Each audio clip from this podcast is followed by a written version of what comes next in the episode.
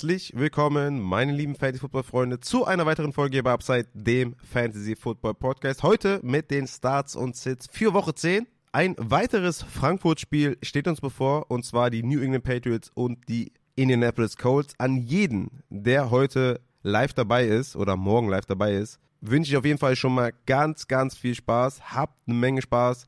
Tut euch mit anderen Leuten zusammen. Ich weiß zum Beispiel auch, dass der Christian vor Ort ist, der Matze vor Ort ist. Schließt euch auf jeden Fall kurz, habt Spaß zusammen, macht einen drauf, ersetzt mich gut und wirklich einfach viel, viel Spaß. Genießt den Football, genießt die Atmosphäre. Ich hoffe, die ist annähernd so gut wie bei den Chiefs und Dolphins und einfach wirklich jedem ganz, ganz viel Spaß. Genießt es auf jeden Fall. Ich habe hier ein vollgepacktes Skript, deswegen will ich gar nicht zu viel Werbung machen, aber trotzdem will ich nochmal ganz kurz erwähnen, dass es auf Patreon Bonus-Content gibt. Und zwar einmal die Rest of Season Rankings, die ich unter der Woche rausgebracht habe. Dort könnt ihr sowas wie ein Trade-Chart oder sowas für euch selber machen, wo ich die einzelnen Running Backs, Wide Receiver, Tight Ends und Quarterbacks sehe. Und ich habe gestern eine Bonusfolge rausgebracht zu den Playoff-Matchups. Für die Quarterbacks, Running Backs, Wide Receiver und Tight End wer hat harte Playoff-Matchups und wer hat schöne Playoff-Matchups. Checkt das gerne ab auf patreon.com slash upsidefantasy. Bonus-Content, wo man nur hinschaut. Natürlich auch ein Bonus-Content sind die In-Season-Rankings, die natürlich auch wieder da sind für Woche 10. Die Rankings sind online, vollgepackt mit Notizen für Woche 10. Über 80 Spieler haben Notizen bekommen. Zudem habe ich dieses Mal die Matchups gekennzeichnet die gut oder schlecht sind bei den Quarterbacks, Runningbacks, Wide Receiver und Tight Ends, um euch da nochmal, ja, nochmal einen Grund zu geben, einen Spieler zu sitten oder zu starten. Für eure eigene Evaluation vor allem auch. Eventuell gibt es diese Woche einen Twitch QA Livestream. Das weiß ich noch nicht genau, weil die Kids sind krank und das ist natürlich dann nicht so einfach. Das werde ich aber noch verkünden. Lange Rede ohne Sinn, was ich eigentlich sagen wollte. Wenn ihr gerne supporten möchtet, macht das gerne auf Patreon. Dort gibt es auch eine Menge Bonus-Content und ohne Supporter würde es diesen Podcast nicht mehr geben. Matze und ich appreciate natürlich highly bei jedem, der supportet. Danke an der Stelle. Der Aufbau ist wie immer gleich hier natürlich. Wir schauen uns mal das Monday Night Football Game aus Woche 9 an. Dann gehen wir in das Thursday Night Football Game aus Woche 10. Kommen zu den News, zu den Out- und In-Spielern und was das für die einzelnen Teammates bedeutet. Gehen dann zu den Starts und Sits, Start of the Week, Strong Starts, Flexer mit Floor, Flexer mit Upside, Wide Receiver aus der zweiten Reihe mit Upside, Christians Codekicker ist natürlich dabei, Upside Bowl Transactions, beim Upside Bowl Transaction gibt es auch einen Teil mit den Finalligen im Upside Bowl, kleine Erklärung dazu, was noch dann kommt in den folgenden Wochen. Da geht es ja stramm auf die Finalligen zu. Und am Ende noch der Injury Report mit Matze, auf den ich mich auch besonders freue, der auch wieder vor Ort sein wird in Frankfurt. Also eine Menge, was wir hier besprechen müssen. Und ich würde sagen, damit gehen wir auch rein. Kommen wir zum Monday Night Football Game aus Woche 9. Die LA Chargers bei den New York Jets 27 zu 6 für die LA Chargers. Die Chargers gehen damit 4 und 4 und die Jets ebenfalls 4 und 4 und haben keine Lösung auf Quarterback zur Trade Deadline gefunden, was denen jetzt äh, ja wohl um die Köpfe schlagen könnte. Denn Zach Wilson hatte bei 49 Passversuchen 263 Yards, drei Fumbles, zwei for Lost und wurde insgesamt achtmal gesackt für minus 57 Yards. Das ist halt dann irgendwann auch nicht mehr zu vertreten. Hat ganze sechs Fantasy-Punkte erzielt. Natürlich haben wir bei den Jets trotzdem einige Fantasy-relevante Spieler. Zum Beispiel Gary Wilson, der ein absoluter Start einfach ist. Ne? Der Junge mit Aaron Rodgers, das wäre einfach nur eine absolute Peepshow geworden. Das wäre so, das hätte so gefetzt, ne?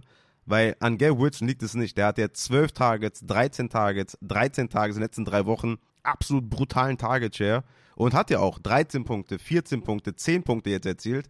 Also der macht mit diesem Zach Wilson diese Fantasy-Punkte. Echt krass. Gary Wilson weiterhin spielen und natürlich auch jetzt diese Woche gegen Las Vegas auf jeden Fall aufstellen. Auch trotz Zach Wilson, weil Gary Wilson einfach unglaublich gut ist. Alle anderen Wide Receiver sind nicht spielbar, das wisst ihr schon. Auf Running Back hatten wir Brees Hall, ganz klarer Leadback, auch wenn Michael Carter sechs Tage, sechs Receptions hatte. Hat natürlich ein bisschen wehgetan, aber Brees Hall seinerseits auch mit 20 Opportunities, auch vier Targets, vier Receptions, hatte acht Punkte, auch nicht so geil, klar. Aber jetzt gegen Las Vegas, absolutes Smash-Play und Brees Hall sollte die auf jeden Fall aufstellen. Auf Titan hatten wir mal wieder Tyler Conklin, der immer mal wieder ein paar Boomspieler hatte. in dieser Saison. Jetzt auch wieder sechs Tage, sechs Receptions. Reicht für mich aber jetzt aber nicht, irgendwie auf Weekly Basis den aufzustellen. Der hat immer mal wieder Spiele, wo er über fünf Targets sieht, aber dann auch wieder Spiele, wo er nur ein Target, zwei Targets. Ist so ein typischer Streamer, dem ich absolut nicht vertraue auf Weekly Basis. Auf der anderen Seite hatten wir Justin Herbert, der halt nicht viel machen musste. Und wenn er was machen musste, dann sah es auch nicht sonderlich gut aus. Hatte 30 Passversuche, 16 nur angekommen für 136 Yards. Wie gesagt, das viel hat einfach die Defense dann am Ende gemacht und Austin Eckler. Ja, ich hoffe, Justin Herbert kommt jetzt gegen Detroit wieder in die richtige Spur und ich gehe ganz, äh, ganz stark davon aus, dass er gegen Detroit eine fette Leistung abliefern wird. Auch Justin Herbert in den Playoff-Schedule Matchups ein Thema. Hört da gerne rein. Auf Wide Receiver natürlich Keen Allen. Er ist natürlich ein absoluter Must-Start. Jede Woche natürlich. Brutaler Target Share. Hat er 16 Receptions in den letzten zwei Wochen, 19 Tages in den letzten zwei Wochen. Ohne Touchdown, 10,9, 11,7 Punkte. Ja, also Keen Allen müsst ihr natürlich aufstellen. Jetzt gegen Detroit auch ganz klarer Smash-Play. Sonst haben wir hier leider keinen, den wir unbedingt spielen möchten. Quentin Johnson war von mir ein klarer Sit hatte ich ja mehrfach betont, weil die Cornerback-Gruppe der Jets einfach viel zu gut ist für Quentin Johnston, der einfach noch mega roh ist und gegen diese Cornerbacks nicht bestehen kann. Ich meine, Keen Allen ist halt Keen Allen, ihr habt das am Catch gesehen, aber auch der hatte natürlich Schwierigkeiten gegen diese Cornerback-Gruppe. Für Quentin Johnson war das eine Nummer zu groß, war ein ganz klarer Sit-Kandidat. Gegen Detroit ist auf jeden Fall jemand aus der zweiten Reihe, den man aufstellen kann. Hier sollte es mehr Punkte geben insgesamt und Herbert sollte noch mehr gezwungen sein, den Ball zu werfen gegen Detroit, die auch eine gute Run-Defense haben. Quentin Johnson aus der zweiten Reihe vorstellbar, dass man ihn aufstellen kann. In Woche 10, Woche 9 gegen die Jets war einfach eine Nummer zu groß. Ansonsten niemand spielbar, das wisst ihr. Auf Tight End leider Everett und Parham klauen sich alles gegenseitig, auch sehr unsexy, kannst du keinen von spielen. Und Eckler hatte 20 Fantasy-Punkte bei 21 Opportunities.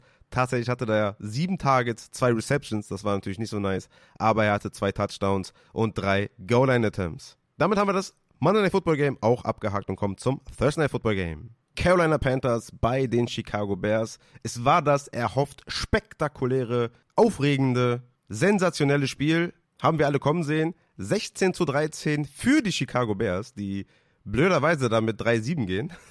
Wenn man vielleicht einen Fan fragt, der sagt, ah, eine Niederlage wäre schöner gewesen. Aber ey, 16-13, äh, High-Scoring-Game für Carolina und Chicago-Verhältnisse.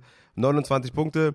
Ihr kennt es, ich habe das ja schon häufiger gesagt. Wenn ihr so einen Score seht, ja, dann heißt das Fantasy Poops Everywhere. Und ja, wir starten bei den Chicago Bears. Tyler Bagent mit 7,6 Punkten hat 162 Passing Yards geworfen ist natürlich dann für die Receiver schlecht. DJ Moore immerhin mit 8,4 Punkten, weil er auch viel after the catch gemacht hat, hatte 9 Targets, 5 Receptions für 58 Yards. DJ Moore ist einfach ein richtig, richtig, richtig guter Wide Receiver. Leider halt mit Tyler Bagent überhaupt gar kein Upside. Ich habe euch ja gesagt, dass er ein absoluter Sit ist.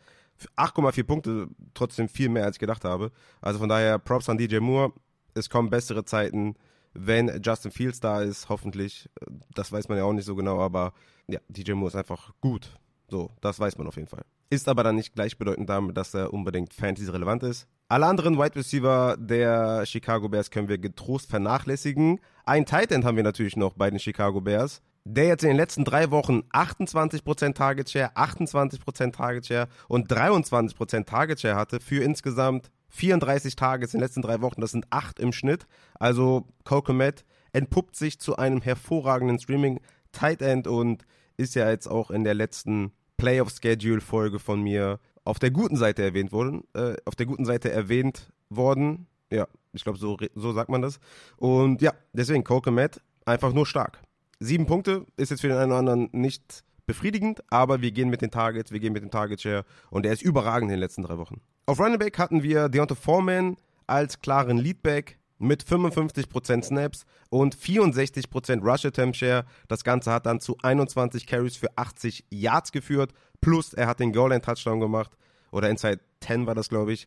Ja, Deontay Foreman 16 Punkte, gute Leistung von Foreman. Ich hatte ihn noch als Flexer mit Floor in der Grafik auf Instagram und Twitter, weil Khalil Herbert ausgefallen ist. Ja, Roshan Johnson und Darren Evans sind nicht unbedingt erwähnenswert. Man könnte vielleicht bei Roshan Johnson noch erwähnen, dass er 19% Target Share hatte.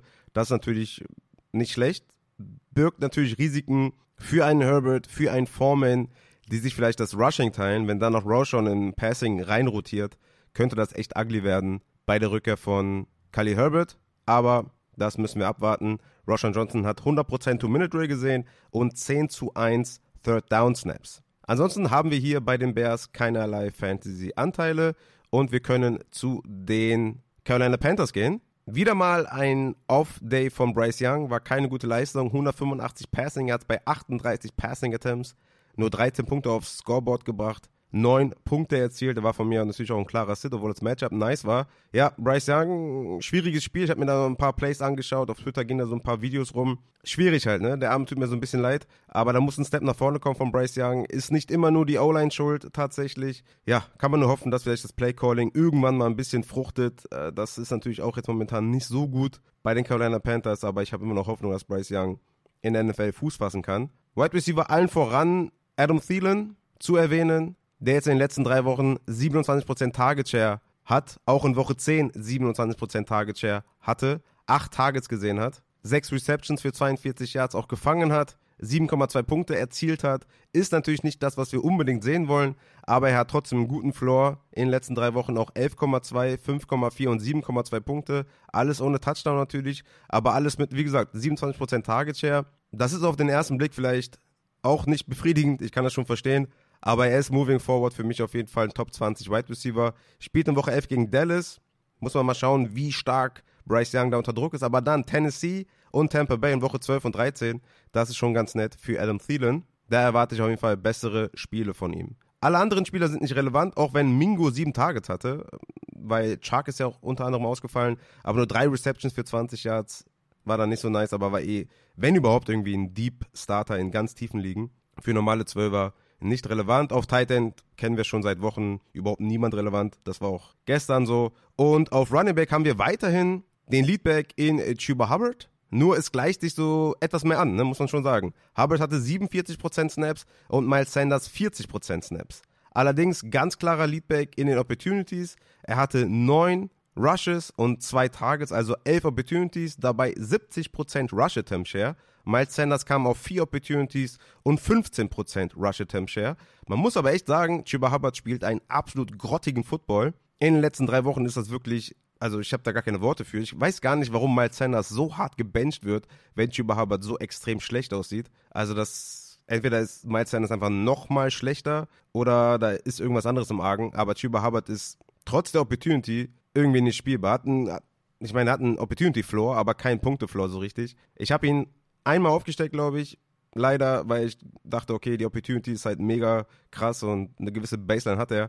Aber er, er spielt einfach super, super schlecht. Und selbst wenn er Leadback bleibt, würde ich den in den nächsten Wochen auf jeden Fall auch nicht aufstellen. Und wie gesagt, Miles Sanders hat jetzt wieder mehr Snaps gesehen. Aber beide Running Backs meiner Meinung nach überhaupt nicht spielbar. Und damit haben wir das Thursday Night Football Game auch hinter uns. Bevor wir zu den Starts und Sits kommen, nochmal kurz die In- und Out-Spieler, die schon feststehen und die Auswirkungen auf die Teammates. Zum einen haben wir David Montgomery, der offiziell in ist mit zweimal Full Practice. Meiner Meinung nach auch ein sicherer Starter.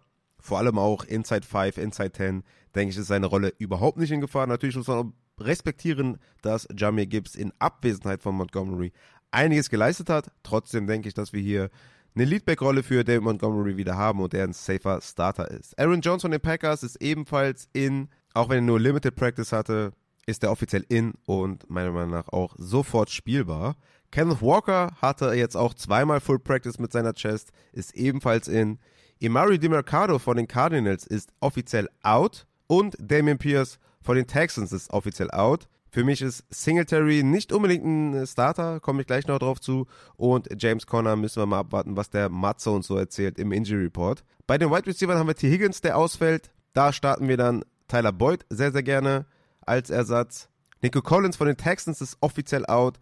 Da starten wir Tank Dell für die Upside, Noah Brown und auch eventuell Robert Woods für tiefere Ligen vielleicht, aber Noah Brown und Tank Dell mit viel, viel Upside, wenn Nico Collins ausfällt. Zay Jones von den Jaguars ist mal wieder out. Auch hier ist eine IA sogar vorstellbar, laut offiziellen Meldungen. Traylon Burks ist offiziell out von den Titans. Devonta Parker ist offiziell out von den Patriots. In sind Tyler Lockett, Jackson Smith und Jigba, DK Metcalf, alle von den Seahawks. Christian Watson von den Packers ist in. Debo Samuel von den 49ers ist in und Drake London von den Falcons ist offiziell in.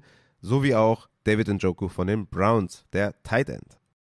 Kommen wir zu den Starts und Sits und starten bei den Quarterbacks. Mein Quarterback Start of the Week ist mal wieder, ich glaube, ich hatte den schon öfter und ich glaube, jedes Mal hat er dann so mediocre performt und nicht wirklich das geliefert, was ich wollte. Lange Rede ohne Sinn. Es ist Geno Smith von den Seattle Seahawks gegen die Washington Commanders. Der ist mein Quarterback 7 in meinen Rankings. Ich glaube, ich bin da sehr aggressiv. Aber ich stehe dazu. Geno Smith muss reinhauen. Die haben das vierthöchste Implied Team Total von Vegas mit 25,7.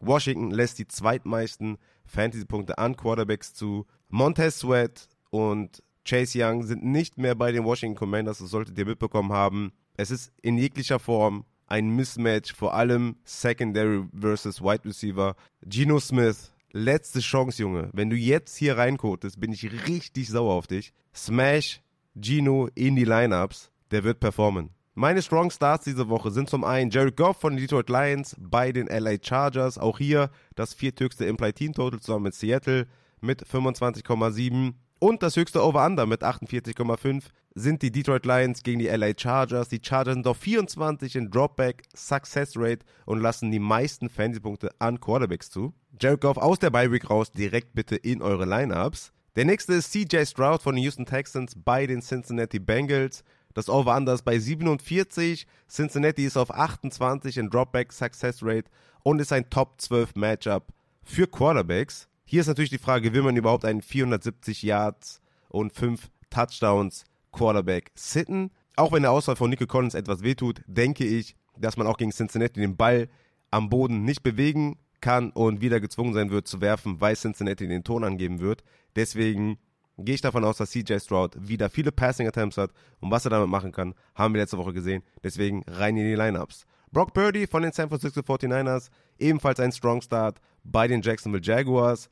Es ist das sechsthöchste Implied Team Total von Vegas. Jacksonville ist zwar Achter in Dropback Success Rate, aber Top 10 in Fancy Points allowed gegen Quarterbacks. Debo Samuel ist zurück. Das ist auf jeden Fall sehr, sehr gut für Brock Purdy. Was nicht so gut ist, dass Trent Williams wohl fehlen wird, der Left Tackle. Aber wie gesagt, genug Scoring in der Offense, genug Playmaking in der Offense mit einem Debo Samuel, der zurück ist, mit Christian McCaffrey, mit Ayuk, mit dem Playcalling. Für mich ein Strong Start weiterhin Brock Purdy. Sam Howell von den Washington Commanders muss natürlich auch gespielt werden, ist klar, bei den Seattle Seahawks weil Sam Howell einfach den ganzen Tag den Ball wirft. Ne? Hat die zweithöchste Neutral Pass Rate, wirft einfach den ganzen Tag den Ball. Und das gibt natürlich Opportunities. Es ist völlig egal, ob Seattle ein mediocre Matchup ist oder ob Jamal Adams, der Secondary natürlich gut tut, der Seattle Seahawks. Sam Howell wirft einfach die ganze Zeit den Ball. Die Seattle Seahawks werden, so wie ich glaube, den Ton angeben. Sam Howell muss reagieren. Er hat Terry McLaurin, er hat Jahan Dodson, er hat Logan Thomas. Ich reite weiter Sam Howell. Meine Streaming-Quarterbacks diese Woche sind zum einen Kyler Murray von den Arizona Cardinals gegen Atlanta. Atlanta ist Fünfter in Dropback Success Rate, aber lassen die meisten Fantasy-Punkte an Quarterbacks zu. Zudem fällt Defensive Tackle Grady Jarrett aus, was natürlich gut ist für Kyler Murray. Ich bin mir nicht ganz sicher, wie viel Upside Kyler Murray auf den Beinen hat tatsächlich, weil ich schon denke, dass er nach dieser langen Verletzung relativ rostig sein wird. Deswegen ist er auch nur ein Streaming-Quarterback äh, tatsächlich. Ist kein Strong Start in meinen Augen. Aber für einen gewissen Floor würde ich ihn auf jeden Fall aufstellen als Streamer in Woche 10. Tyler Heineke von Atlanta Falcons ist für mich auch ein Streaming-Quarterback bei den Arizona Cardinals. Die Atlanta Falcons haben das acht höchste Implied Team Total von Vegas bekommen, weil wahrscheinlich Arizona einfach schlecht ist und die Zahlen zeigen es. Arizona ist 30. in Dropback Success Rate und lassen die acht meisten Fantasy-Punkte an Quarterbacks zu. zu. Zudem hat er Drake London zurück, was natürlich sehr, sehr gut ist. Tyler Heineke ist für mich ein absolutes äh, nices Play, guter Streamer, mein Quarterback 14 in meinen Rankings.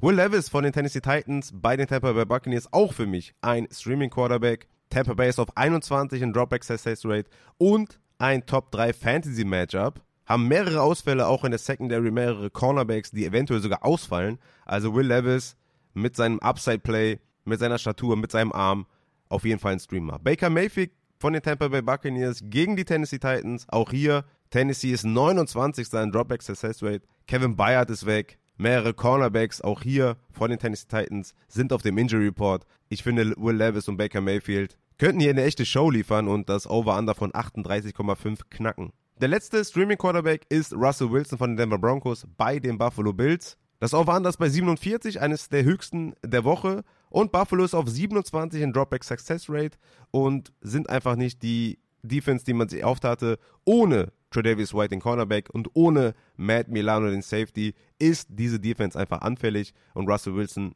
hat einfach auch einen guten Floor. Sutton outside, dem er vertraut, gerade bei Touchdown-Situationen. Jerry Judy underneath. Er hat die Running Backs. Russell Wilson ist für mich ein Streamer. Meine Sits diese Woche. Und der erste Sit ist kein direkter Sit, aber der erste Sit ist so below expectations und das ist Joshua Dobbs von den Minnesota Vikings gegen die New Orleans Saints. Es ist einfach ein toughes Matchup. Ne? New Orleans ist Vierter in Dropback Success Rate. Die üben sehr, sehr viel Druck aus. Das Over-Under ist hier bei 41. Das Implied Team Total ist bei 19,2 für die Minnesota Vikings, also sehr konservativ. Ich würde hier euch vorschlagen, dass man nicht viel Upside erwarten kann von Joshua Dobbs. Im zweiten Spiel mit den Minnesota Vikings, ich weiß, in Woche 1 war unfassbar crazy, was der im ersten Start von der Bank aus da gemacht hat. Aber New Orleans ist ein toughes Matchup. KJ Osborne wird wahrscheinlich ausfallen. TJ Hawkinson ist auf dem Injury Report, ist vielleicht nicht ganz fit. Also Joshua Dobbs, below expectations, eher Sit.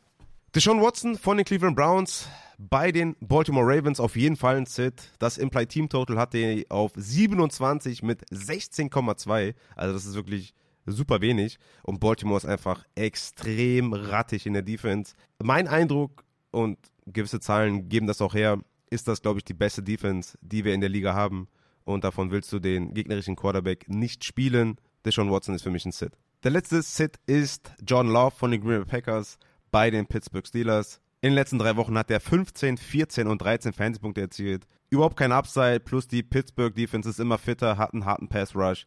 Jordan Love kannst du hier nicht vertrauen in diesem Matchup. Absoluter Sit. Kommen wir zu den Running Backs. Mein Running Back Start of the Week ist Tony Pollard von den Dallas Cowboys gegen die New York Giants.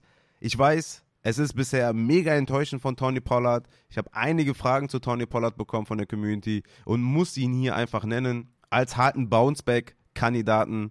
Er hat in den letzten zwei Wochen 6 und 7,8 Fantasy Points erzielt. Er wird gegen die Giants zurückkommen. Er hat bisher 76% Snaps und 17 Opportunities. Es ist einfach viel zu gut, viel zu hohe Baseline. Plus er hat sogar die Goal-Line im Team. Bounceback, Start of the Week, Tony Pollard aufstellen. Meine Strong Starts diese Woche. Zum einen Bijan Robinson von den Atlanta Falcons bei den Arizona Cardinals. Mittlerweile so, dass Bijan Robinson kein automatischer Start ist. Das wisst ihr, glaube ich, auch, wenn ihr Bijan Robinson Owner seid. Der hat jetzt auch in den letzten vier Wochen, wo er fit war, 10,8, 10,5, 12,2 und 4,9 Punkte erzielt. Also alles andere als ein safer Starter. Und Bijan hat in den letzten zwei Wochen 13 und 15 Opportunities nur gesehen, in Anführungszeichen, als klarer Leadback. Ne, das ist auf jeden Fall nicht mehr Top 12 Range. Bijan hat zudem nur einen einzigen Goal-Line-Attempt bisher gehabt. LG alleine hatte in Woche 9 zwei. Also es gibt einiges, was gegen Bijan spricht. Ich bin weiterhin der festen Meinung, dass man gegen Arizona sowieso den Leadback spielen soll und dass Bijan allein talent-wise einfach ein Must-Start ist. Und deswegen muss ich ihn hier nennen als Strong Start. Bijan Robinson bitte aufstellen. Rashad White von den Tampa Bay Buccaneers gegen die Tennessee Titans. 80% Snaps in den letzten vier Wochen, 17,5 Opportunities pro Spiel in den letzten vier Wochen, 17% Target Share in den letzten vier Wochen. Rashad White ist ein Must-Start. Javonte Williams von den Denver Broncos bei den Buffalo Bills hatte in den letzten zwei Wochen 53% und 66% Snaps. Zudem 17% Target Share in Back-to-Back-Spielen mit 19 und 30 Opportunities. Javonte Williams musst du auf jeden Fall aufstellen gegen Buffalo. Aaron Jones gegen die Pittsburgh Steelers 25 Opportunities, 57% Snapshare und 21% Target Share letzte Woche. Damit gibt er dir sogar eine super Baseline. Ich weiß, Matchup ist nicht das Beste, aber Aaron Jones ist ein strong Start mit seiner Opportunity. Und seinem Talent vor allem auch. Flexer mit Floor starte ich mit Derrick Henry von den Tennessee Titans bei den Tampa Bay Buccaneers. Es ist ein hartes Matchup, aber die Offense hat wieder Upside mit Will Levis. Gibt es Scoring Opportunities, gibt es Red Zone Trips. Und mit Will Levis hatte er bisher 56% Snaps und 23,5 Opportunities, weil die Tennessee Titans nicht automatisch im Rückstand sind, sondern auch ein Spiel anführen können. Startet Derrick Henry. Jerome Ford von den Cleveland Browns ebenfalls toughes Matchup gegen Baltimore, aber der fitte Ford war in Woche 9 klarer Liebberg mit 63% Snaps, 27 Opportunities insgesamt und sogar 25% Target Share. Allein die Opportunity muss sie spielen, plus es ist eine gute Run-Offense mit einer guten Line. Also von daher, Jerome Ford würde ich für den Floor auf jeden Fall aufstellen. Najee Harris von den Pittsburgh Steelers gegen die Green Bay Packers. 15 Opportunities pro Spiel in den letzten drei Wochen. Das alleine ist schon eine gute Baseline. Zudem hatte er zwei Goal-Line-Attempts in den letzten drei Wochen. Ist für mich auf jeden Fall diese Woche ein Flexer mit Floor und kein Sit, so wie er es in den letzten Wochen war. Also Najee Harris gerne in die Liners packen. Meine Flexer mit Upside sind zum einen James Cook von den Buffalo Bills gegen die Denver Broncos. Es ist ein Top-Matchup für James Cook, für die Run-Offensive der Buffalo Bills gegen diese Denver Defensive Line. Letzten vier Wochen jeweils über 50% Team Rush Share und in Woche 9 sogar 12% Target Share gehabt. Murray sieht leider weiterhin die Inside 10 Snaps, aber James Cook hat hier in diesem Matchup auf jeden Fall Upside. Jamir Gibbs von den Detroit Lions bei den LA Chargers wird wohl wieder in die 1B, vielleicht 2 Rolle zurückgedrängt im Backfield mit einem fitten Montgomery. Allerdings muss man sagen, dass er mit einem fitten Montgomery drei Spiele Sample Size, 43% Snaps und 9, 16 und 13 Opportunities hatte. Und damit kannst du gegen die Chargers auch schon viel anstellen. Für die Upside würde ich Jamie Gibbs weiterhin aufstellen. Kenneth Walker von den Seattle Seahawks, ebenfalls ein Flexer mit Upside gegen die Washington Commanders. Ja, er hatte jetzt zweimal weniger Snaps als Zach Charbonnet, aber gegen Washington sollte es einige Scoring Drives, einige Scoring Opportunities, einige Red Zone Trips geben und ein positives Gamescript und eben kein negatives Gamescript, was dann wieder für Zach Charbonnet spricht. Kenneth Walker würde ich aufstellen für die Upside. Sitz diese Woche auf Running Back ist für mich Alexander Madison von den Minnesota Vikings gegen die New Orleans Saints. Er hatte letzte Woche 18 Opportunities ohne Cam Akers, ist aber weiterhin super, super schlecht, super, super ineffizient. Er hat bisher season long 70% Opportunity Share und ist Running Back 31 in Points per Game. Zudem ist es ein super hartes Matchup. Ich sitte Alexander Madison in diesem Matchup. Saquon Barkley von den New York Giants ist für mich auch ein Sit diese Woche bei den Dallas Cowboys. Saquon Barkley ist die komplette Offense, ja ich weiß, und die Opportunities sind krank. Er hat 25 per Game. Aber ich sage, ich sitte Saquon Barkley, weil ich glaube, die werden keine Offensive Yards generieren. Ich glaube, die werden komplett in den Boden gestampft von den Dallas Cowboys. Ich glaube, es wird keine Scoring Opportunities geben für Saquon Barkley, keine Möglichkeit zu punkten, außer halt mit 30 Attempts 8 Fantasy-Punkte zu generieren oder sowas. Ich sehe da einfach, ich sehe da kein, ich sehe da nichts. Ich sehe da einfach nichts für Saquon Barkley, was ihm helfen kann diese Woche. Und auch, ja, das Matchup ist schwer. Ich, ich bin komplett raus bei diesem Running Back Play diese Woche. Saquon Barkley für mich ein Sit. Devin Singletary von Houston Texans bei den Cincinnati Bengals. Damien Pierce ist out, macht Singletary aber nicht automatisch seinem Start. Singletary hatte letzte Woche mit einem Ausfall von Pierce 75% Snaps, 72% Rush Attempt Share, 15 Opportunities und er hatte sogar einen Goal-Line Carry. Damit hat er ganze 3,6 Fantasy-Punkte erzielt. War super ineffizient und Cincinnati hat eine gewisse Upside in der D-Line. Ich traue Singletary nicht und würde ihn sitten. Brian Robinson von den Washington Commanders bei den Seattle Seahawks, hartes Matchup, zudem mit zwei Touchdowns in den letzten drei Spielen, ganze 8,3, 8,9 und 11,2 Punkte erzielt. Der hat null Upside. Ich wüsste nicht, warum man Brian Robinson spielen sollte. Da würde ich all day long 40 oder 50 andere Wide Receiver drüber sehen. Auf der Flex. Kommen wir zu den Wide Receivers. Mein Wide Receiver Start of the Week ist DK Metcalf von den Seattle Seahawks gegen die Washington Commanders. Hatte letzte Woche ein krasses Ei. Davor hatte er 8 und 14 Targets, 6 Endzone-Targets in den letzten zwei Wochen. Brutal. Und es ist ein mega Matchup. Hartes Bounce-Back-Game incoming für DK Metcalf. Ihr müsst DK aufstellen. Das wird ein Boom-Game. Strong Start diese Woche für mich. DeAndre Hopkins von den Tennessee Titans bei den Tampa Bay Buccaneers. Top 3 Outside Wide Receiver Matchup mit Will Levis 23,5% Target Share. Burks ist weiterhin out. Und die Cornerbacks Carlton Davis und Jamel Dean sind unlikely to play. Also hier ist einiges an Upside für DeAndre Hopkins sogar drin. Mike Evans, Tampa Bay Buccaneers gegen die Tennessee Titans. Sieben Targets per Game für Mike Evans. Bisher drei Endzone-Tages in den letzten drei Wochen. Plus Kevin Bayard, der Safety ist weg. Cornerback Sean Murphy Bunting hatte zweimal did not practice. Mike Evans, absoluter Strong Start. Michael Pittman von den Indianapolis Colts bei den New England Patriots hatte bisher 31% und 36% Target in den letzten zwei Wochen. Absoluter Smash. Dazu 8 Receptions per Game in den letzten zwei Wochen. New England ist ein Top-Matchup. Wenn ihr in Frankfurt seid, cheert für Pittman, stellt ihn auf. Das wird richtig geil. Deontay Johnson von den Pittsburgh Steelers gegen die Green Bay Packers, absoluter Strong Start. In den letzten zwei Wochen 23 Targets, 34% Target Share. Richtig, richtig geil. Zudem Jerry Alexander mit zweimal Did Not Practice in dieser Woche, also Deontay Johnson auf jeden Fall aufstellen. Meine Flexer mit Floor sind zum einen John Addison von den Minnesota Vikings gegen die New Orleans Saints Ohne Justin Jefferson hat er 7,5 Targets pro Spiel. Zudem drei Endzone-Targets und fünf Touchdowns. KJ Osborne fällt wohl aus und auch Cornerback Marshall Lattimore ist angeschlagen. Wird wohl aber spielen, deswegen ist es wahrscheinlich ein toughes Matchup, aber Targets sollten da sein. Jordan Addison solltet ihr aufstellen. Christian Kirk von den Jacksonville Jaguars gegen die San Francisco 49ers. Es ist das achtbeste Slot-Wide Receiver Matchup. Er ist ein absoluter Flexer mit Floor. Er hat in den letzten vier Wochen sieben, sechs, sechs und fünf Targets gesehen, zudem drei Touchdowns. Also Christian Kirk kannst du fast nicht sitten. Zay Jones ist weiterhin out. Flexer mit Upside habe ich auch mehrere mitgebracht hier. Zum einen Hollywood Brown von den Arizona Cardinals gegen die Atlanta Falcons. Es ist das erste Spiel mit Kyler. Es ist so ein bisschen, wo ich sage, mal schauen, was passiert. Ich bin aber gute Dinge eigentlich, weil auch äh, Grady Jarrett ausfällt und so. Ich glaube, dass Atlanta nicht so viel Druck ausüben kann. Zudem hatte Hollywood in den letzten zwei Wochen 16 Targets, 23% und 39% Target Share. Dazu hatte er in Woche 8 zwei Endzone-Targets plus eine bessere Offense plus einen besseren Quarterback.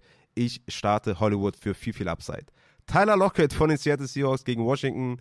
Wie gesagt, es ist ein Top-Matchup. Zudem hatte Tyler Lockett 21%, 25% und 29% Tages in den letzten drei Wochen. Zwei und Tages in den letzten zwei Wochen.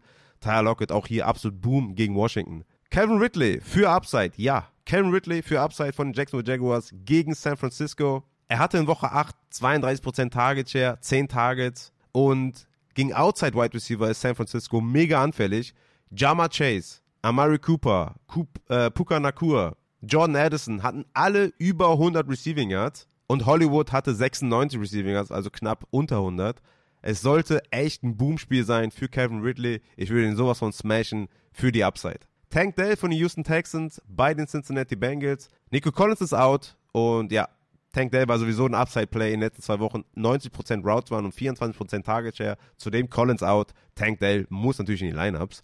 Cortland Sutton von den Denver Broncos bei den Buffalo Bills. In den letzten drei Wochen 24% Target Share. Jeweils ein Endzone-Target. Sutton hat bisher sechs Touchdowns in acht Spielen erzielt. Es ist ein Top-Matchup. Kein Tredavious White. Colin Sutton für die Upside auf die Flex. White Receiver aus der zweiten Reihe mit Upside habe ich für euch einige mitgebracht. Gabe Davis wahrscheinlich offensichtlich, aber ne, nach seinem Ei letzte Woche kann man damit äh, den nochmal hier reinpacken. Gegen Denver. In den letzten drei Wochen hatte er nämlich 8%, 31% und 9% Target Share für 1,1, 19 und 0 Fantasy-Punkte.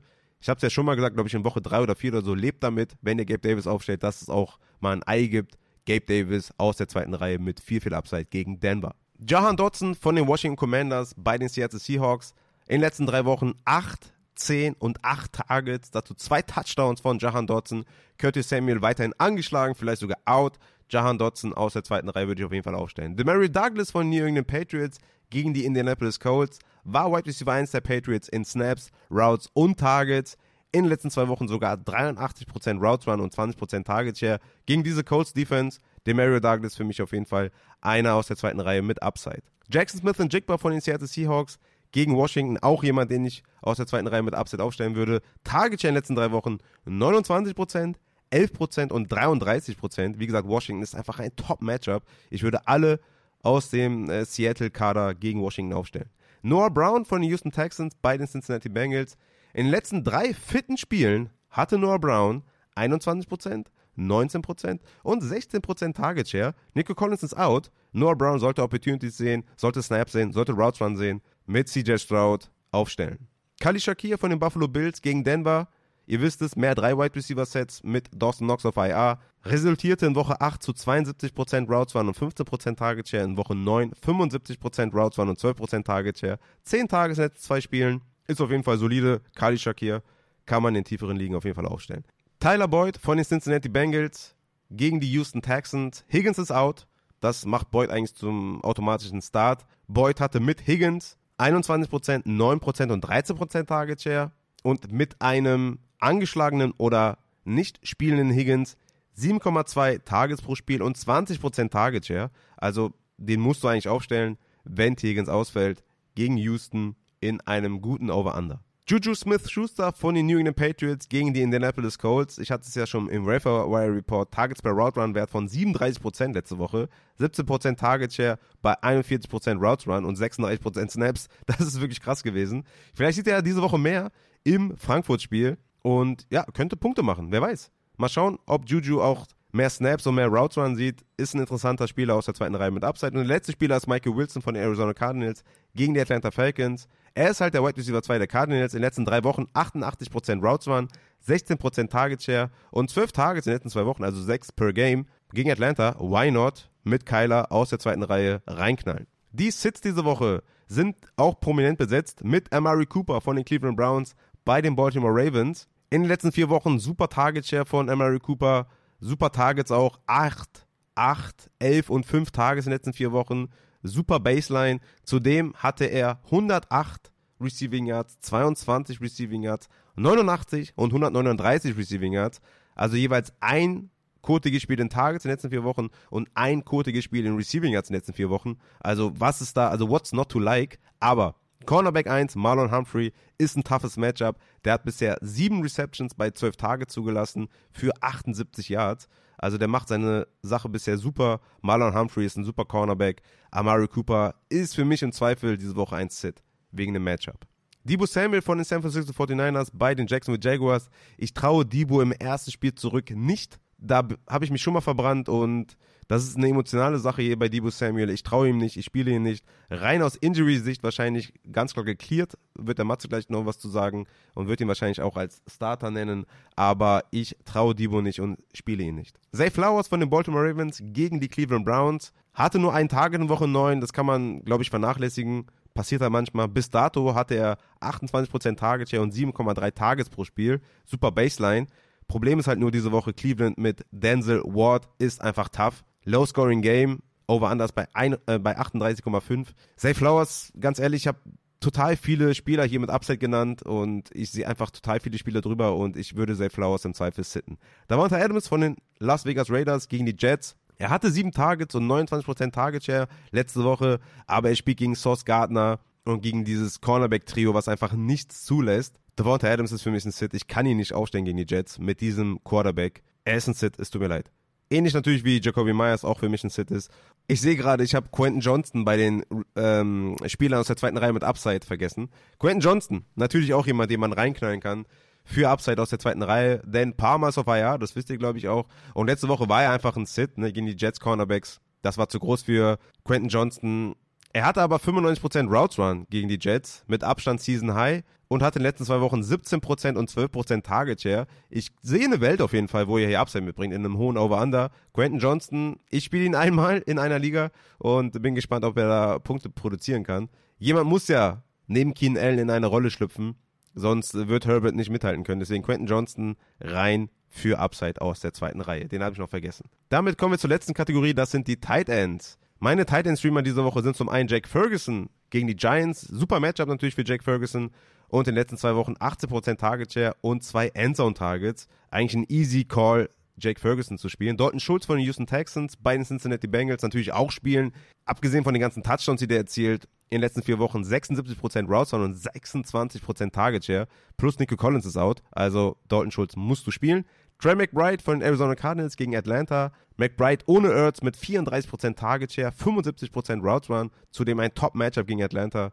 Musst du auch auf jeden Fall spielen. Kyle Pitts von den Arizona, äh, gegen die Arizona Cardinals. 14% Target Share in den letzten zwei Wochen, 9 Targets, also einmal 5, einmal 4. Und ja, er ist halt ein Streamer. Er ist halt kein Starting Tight End, er ist ein Streamer. Er hat diese Woche ein gutes Matchup. Ich würde Kyle Pitts spielen. Kate Otten gegen Tennessee. In den letzten drei Wochen 89% Routes waren und 21% Target Share. Das ist halt richtig gut für einen Tight End.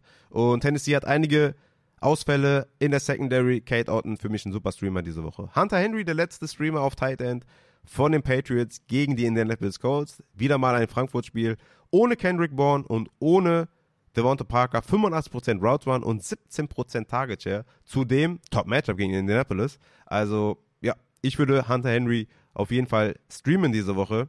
Vor allem natürlich, wenn ich im Stadion bin. Nach den ganzen Starts und Sits komme ich dann jetzt ja, zu einer erfrischenden Stimme und gebe rüber zu Christians Codekicker, der euch wieder mit den besten News zu den Codekickern äh, versorgt. Danach gibt es noch Upside Board Transactions und Matzes Injury Report. Also bleibt dran, wir hören uns gleich wieder.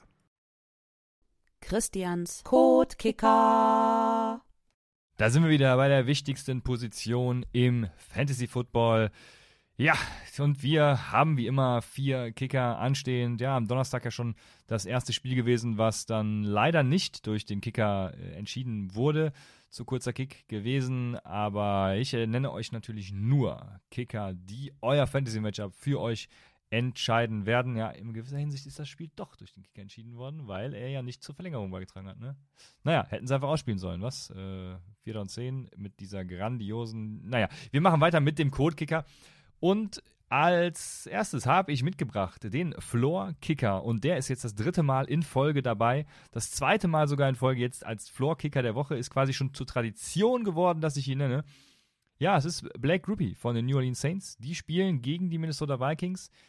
Groupie ist zu 23% owned. Das Spiel hat ein Over-Under von 41 ähm, mit drei Punkten zugunsten der Saints. Und ich müsste, also ich werde mich jetzt wiederholen. Zum dritten Mal in Folge. Also die Orleans Offense ist in der Red Zone schlecht. Hat sich nicht verändert die letzten Wochen. Und die Minnesota Defense ist jetzt nicht ganz so kacke wie Chicago, aber dennoch über die gesamte Saison schon, ja, nicht der krasse Bottom, aber schon unterer Durchschnitt der Liga, würde ich mal sagen. Ja, und ähm, wenn Minnesota halt die New Orleans, also die Saints nicht stoppt, dann pumpt Groupie halt die PITs rein. Und das Spannende an dem Matchup ist jetzt, dass die Minnesota Red Zone Defense die letzten drei Wochen die viertbeste war. Ja, und was schließen wir daraus? Wenn das weiter der Fall ist, dann ballert er halt die Field Goals rein, ne? Also, wie auch schon die beiden letzten Wochen, alles steht und fällt mit seiner Verlässlichkeit. Und da hatte er zwar letzte Woche auch wieder einen Miss bei den Field Goals, hat ja zwei Attempts, meine ich, gehabt für einen Field Goal, aber selbst damit war seine Performance halt noch in Ordnung. Ne? Und ich glaube, für den Floor ist er auch weiterhin diese Woche meine Wahl, Blake Ruppy als Floor-Kicker der Woche 10. Dann auf Upside, ja, habe ich einen, der, hm, ich wusste nicht, ob ich ihn mit aufnehmen soll, weil er zu 51% owned ist, aber ähm, ist eben knapp die Hälfte, also in der Hälfte liegen ist er verfügbar und vielleicht bei euch ja auch. Und das ist Riley Patterson von den Detroit Lions. Die spielen gegen die Chicago, ach, gegen die Los Angeles Chargers. Um 22 Uhr, tatsächlich spätes Spiel. Das Over-Under da ist das höchste der Woche mit 48,5. Der Spread gering bei minus 3, für, also für die Detroit Lions. Und ähm, ja, die Chargers Offense ist halt echt am Straucheln. Deshalb könnte für die Lions ein Field Goal genügen in dieser ganzen ähm, Melange. Und ich würde sogar sagen, wenn ich mich zwischen Groupie und Patterson entscheiden müsste, dann wäre Patterson meine Wahl, da er halt irgendwie so Floor und Upside vereint. Ne? Also er hat Potenzial für beides. Ähm, und dementsprechend Riley Patterson ist halt, äh, aber äh, ich sehe da mega viel Upside in diesem Matchup. Detroit gegen Chargers. Ähm, wird ein enges Spiel, äh, wie gesagt, mit vielen Punkten hoffentlich. Äh, die Offenses werden sich da schon zusammenreißen. Und ja, da sind so drei Field Goals drin. Also, let's go, Riley. Jetzt kommen wir zu den etwas weniger Kickern und der Under the Radar Floor Kicker, das ist Nick Folk von den Tennessee Titans. Die spielen gegen die Tampa Bay Buccaneers um 19 Uhr. Nick Folk ist 18% owned. Das Over-Under in dem Spiel ist 39, der Spread äh, von minus 1 und ja, Tennessee ist eine Bottom 5 Red Zone Offense. Und äh, Will äh, Levi's, ich nenne ihn jetzt Levi's, weil alle nennen ihn anders. Ich glaube, Levi's hat noch keiner ähm, ihn genannt. Deswegen ist äh, Will Levi's eh kacke unter Druck, wie wir alle wissen. Und die Bucks haben die fünfthöchste Blitzrate, was der ganzen Offense halt irgendwie nicht gerade so gelegen kommen sollte. Ich denke, aber nichtsdestotrotz kriegen sie den Ball schon irgendwie bewegt, so dass Nick Folk eben einiges an Arbeit sehen wird. Ja, aber aufgrund des Restrisikos ist er dann eben in der Anführungsstrichen nur mein Underrader Floor Kicker. Und äh, den Vulkanausbruch, den darf ein anderer äh, am Wochenende haben. Und der Under the Radar Upside Kicker, Halblevel Vulkanausbruch, ist Chad Ryland, der Rookie von den New England Patriots. Die spielen gegen die Indianapolis Colts um 15.30 Uhr in Frankfurt am Main. Kommt gerne vorbei. Ich werde auch da sein. Ähm, ja, ich bin der gut aussehende Typ. Wer mich erkennt, darf mich gerne ansprechen und äh, mir ein Bier ausgeben. Ja, ähm, und dann haben wir Spaß. Weil, also zurück zu den Basics. Er ist 2% owned. Das Over-Under bei dem Spiel liegt bei 43 und äh, der Spread ist bei äh, 2 zugunsten der Colts. Und was ich sagen will oder sagen wollte eben, man muss hier natürlich erstmal das Stadionerlebnis ähm, berücksichtigen und danach dann halt auch mal den Kicker aufstellen. Ne? Also stell dir mal vor, du sitzt im Stadion und ich guck's dir an, New England Patriots gegen die Indianapolis Colts und du weißt eigentlich gar nicht so richtig, was du hier sollst. So wird es mir wahrscheinlich gehen. Und hast aber, in meinem Fall, ich glaube, der einzige beteiligte Akteur ist Michael Pittman und vielleicht hier und da jemand aus der Defense. Ähm, aber ja, und du hast dann halt Spieler, die dabei sind, ne? dann fieberst du ja doch nochmal ganz anders mit. Dann ist Country Roads dir scheißegal und du bist hier voll, voll, im, voll im Tunnel. Fokus äh, auf Chad Ryland, ne? Und dementsprechend, ähm, ja, für das Stadionerlebnis, Chad Ryland, äh, damit euch das Spiel halt auch am Herzen liegt. Ja, dann ist es aber so, ne? Indianapolis Colts, die schlechteste Red Zone Defense der Geschichte der Menschheit. Ähm, was jetzt erstmal nicht gut für Chad Ryland ist. Vor allem, wenn man bedenkt, dass die New Orleans Offense, wenn sie in die Red Zone kommt, auch eher zu den verlässlicheren gehört. Aber wenn wir uns dann so die ähm, gesamte, habe ich New Orleans Offense? Ich habe New Orleans Offense gesagt, ne? Ihr wisst, was ich meine. Und wenn man sich die gesamte New England Offense anguckt, dann äh, ist sie halt kacke. Und ja, wird vermutlich nicht mehr bis zur Red Zone kommen. Äh, dann ballern sie halt die Field Goals rein. Und da ist Ryland verlässlich. Also da geht's ab dann wird er hier äh, uns die Punkte bescheren. Ja, ähm, wie man es dreht und wendet, ne? Äh, Ryland muss einfach Punkte zaubern. Äh, Vulkanausbruch im Waldstadion, sage ich. Also, ähm, ich glaube, ach, alleine für die Emotionen, Leute. Stellt Chad Ryland auf und dann äh, geht's richtig ab. Dann fasse ich nochmal zusammen. Blake Gruppy von den New Orleans Saints ist der Floor-Kicker, Riley Patterson von den Lions der Upside-Kicker, Under the Radar Floor, Nick Folk von den Titans und Under the Radar Vulkanausbruch Upside, Chad Run von den Patriots. Ja, ich freue mich äh, natürlich alle euch äh, Sonntag, ich freue mich, euch alle am Sonntag zu sehen ähm, und freue mich, ein geiles Spiel zu haben. Ja, was bleibt mir mehr zu sagen? Äh, bis nächste Woche. Bye. Christians Codekicker. Dann kommen wir doch mal zum Upside Bowl, zu den Upside Bowl Transactions. Bevor wir allerdings zu den Upside Bowl Transactions kommen, nochmal eine allgemeine Sache zum Upside Bowl, weil die Finalligen stehen vor der Tür, beziehungsweise korrekt ausgedrückt ist ja die Qualifikation für die Finalligen, beziehungsweise für die Finalliga. Ja? Also die Finalligen sind ja erst nach Woche 14. Von 12 bis 14 geht es ja um die Qualifikation für diese Finalligen. Und der gute Archie Andy hat mir da was vorbereitet. Also, der erste Step, die Qualifikation zur Finalliga Dort werden 24 Teilnehmer im Feld sein, 20 Mal der Erstplatzierte und viermal die besten Zweitplatzierten. Hier zählen allerdings die erzielten Punkte. Nicht euer Rekord, also wenn ihr jetzt vielleicht nur drei Niederlagen habt oder so, dann heißt es nicht, dass ihr noch als Zweitplatzierter durchrutscht, sondern die erzielten Punkte zählen hier, okay? Sehr, sehr wichtig an der Stelle. Nach der Reihenfolge dann der Qualifikation, also nach den erzielten Punkten, werden die Spieler den Ligen zugeordnet. Also alle Teilnehmer werden nach erzielten Punkten den Ligen zugeordnet. Dann erfolgt eine Einteilung in drei Divisionen mit jeweils vier Mannschaften. Jeder spielt gegen jeden innerhalb der Division von Woche 12 bis 14.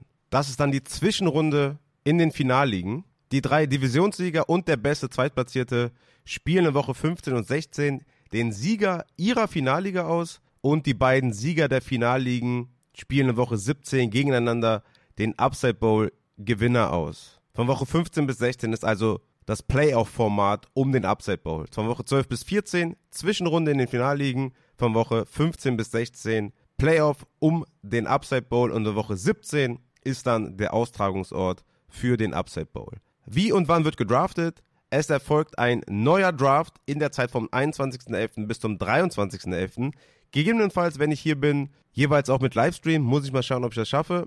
Aber im Zeitraum vom 21.11. bis zum 23.11. erfolgt ein neuer Draft mit Pick Your Spot auf jeden Fall und der Benennung eines Keepers von jedem Spieler aus dem eigenen Roster nach Woche 11. Der Spieler, der von seinem Owner gekeept wird, wird in die Runde gesetzt, in der er auch in der Qualifikationsliga gedraftet wurde. Ist der Keeper ein undrafted Free Agent, wird er in die Runde 9 des Drafts gesetzt. Zum Beispiel Kyron Williams von den LA Rams. Wenn ihr den keepen möchtet, wird euch Runde 9 im neuen Draft in Woche 12 abgezogen. Der Draft ist ein Snake Draft natürlich und nach dem Draft beginnt sofort die Finalliga, beziehungsweise die Zwischenrunde in den Finalligen. Es kann natürlich bis zum Endspiel der Finalliga immer gewavert werden, also der Waiver Wire ist immer offen, nur mit einer Ausnahme vor dem Upset-Bau-Finale ist das Waiver Wire geschlossen. Euer Fab, euer Money aus der Vorrunde wird mit in die Finalrunde genommen, wird nicht auf Null gesetzt. Das vielleicht auch nochmal wichtig für alle. Also nochmal, Woche 12 bis 14 spielt jeder gegen jeden innerhalb der Division. Das ist die Zwischenrunde in den Finalligen und in Woche 15 und 16 wird jeweils der Sieger aus den Finalligen in Woche 17 den Upside Bowl ausspielen. Ab Woche 12 gibt es einen neuen Draft mit einem Keeper. Aber das habe ich ja eben schon vorgelesen. Ich wollte es nur noch mal festhalten für alle, die vielleicht mitbekommen sind. So sieht der Plan aus für die Upside Bowl Ligen. Jeder, der weit gekommen ist, fette Props von mir an euch. Ich habe es nicht geschafft. Ich habe es, glaube ich, im Vorjahr geschafft. Gebt Gas auf jeden Fall. Und wichtig vielleicht auch, die Ligen, in denen ihr gespielt habt, bis Woche 12 oder bis Woche 11, die bleiben natürlich auch. Ne? Die bleiben ja. Also ihr könnt da ja weiterspielen und könnt diese Liga ja trotzdem gewinnen, ohne den Upside Bowl zu gewinnen. Ne? Also da könnt ihr ruhig weitermachen und weiter Gas geben.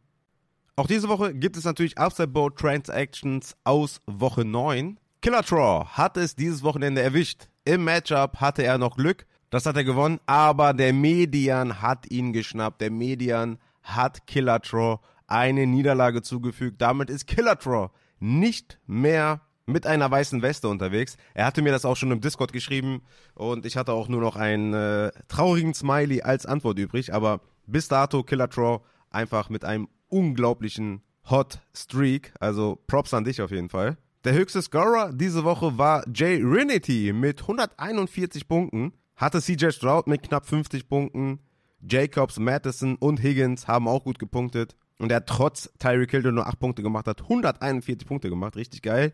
Lowest Scorer war Konstantinobel mit 36,7 Punkten. Okay, das ist schon echt, echt sehr wenig. Der hatte Javonte mit der Bye-Week drin und Drake London mit Out. Stimmt, der Konstantin, der hatte mir geschrieben, dass er wohl irgendwie privat ziemlich viel zu tun hatte und dass es ihm sehr, sehr leid tut. Ja, ich meine, davon kann man sich auch im Endeffekt nichts kaufen, aber ich kenne den Konstantin etwas besser. Ich habe schon viel Kontakt mit ihm gehabt und es tut ihm auf jeden Fall ziemlich, ziemlich leid, dass er da in den letzten Wochen nicht aktiv war. Das äh, kann ich auf jeden Fall nochmal ausrichten. Ich glaube, ich hatte dem geschrieben, der soll es auch in League-Chat schreiben. Weiß nicht, ob er das getan hat, aber der Konstantin ist eigentlich ein feiner Kerl. Das sollte dem eigentlich nicht passieren. Aber ja, 36 Punkte mit Bye-Week-Spielern und Outspielern. Konstantin, das war nicht cool, aber er gelobt Besserung auf jeden Fall. Aber wir gehen weiter. Äh, nach den 20 Punkten von Keaton Mitchell am vergangenen Wochenende wurde er insgesamt 18 Mal geclaimed und können ihn wahrscheinlich gar nicht aufstellen, weil er mit Hamstring zu kämpfen hat. Aber trotzdem, er wurde mal geclaimed 18 Mal, 48 Versuche gab es für ihn. Joshua Dobbs wurde 15 Mal geclaimed für knapp 1000 Fab. Am meisten gedroppt wurden diese Woche Keontae Ingram, völlig zu Recht, Royce Freeman, völlig zu Recht, Roshan Johnson, völlig zu Recht, Josh Reynolds, völlig zu Recht und Cam Akers mit der Verletzung natürlich auch. Also auch diese Woche wieder einiges los hier im Upset Bowl. Ihr seid echt mega krass aktiv. Und es gab auch wieder einmal ein paar Trades. Diesmal nur drei, glaube ich, Season Low, oder? Schäfer und Archie Andy, das sollte Season Low sein. Aber auch die Trades werden wir unter die Lupe nehmen. Und mehr wird es auch nicht mehr zu besprechen geben, weil das war ja auch die Trade Deadline, ne? Ist eigentlich auch Trade Deadline in den Ligen, die dann weiterziehen, also wo, also ne, nach Woche 11 geht es ja in die Finalligen oder Quali für die Finalligen und so weiter. Ist denn dann auch eine Trade Deadline in den ganzen Ligen, weil das würde ja auch irgendwie nicht so viel Sinn machen, eigentlich. Ich bin dagegen Trade Deadlines, aber ist eine andere Frage. Wir gehen mal jetzt hier rein in die Trades vor der Deadline. Cheesehead Monkey hat Jerome Ford bekommen und Puka Nakua abgegeben. Ist vielleicht auch eine Bye-Week äh, dabei? Kann ich jetzt schwer einschätzen, ob er da jetzt unbedingt eine Flexer füllen musste mit Jerome Ford. Ich denke, ist in Ordnung für beide Seiten. Kommt auf den Kader an, aber ich, ich denke, das ist in Ordnung für beide Seiten. Matze Luki hatte Devonta Adams bekommen und Berlin Dolphins, Rashad White, stimmt, hatte der Matze ja im, im Podcast erwähnt, ne?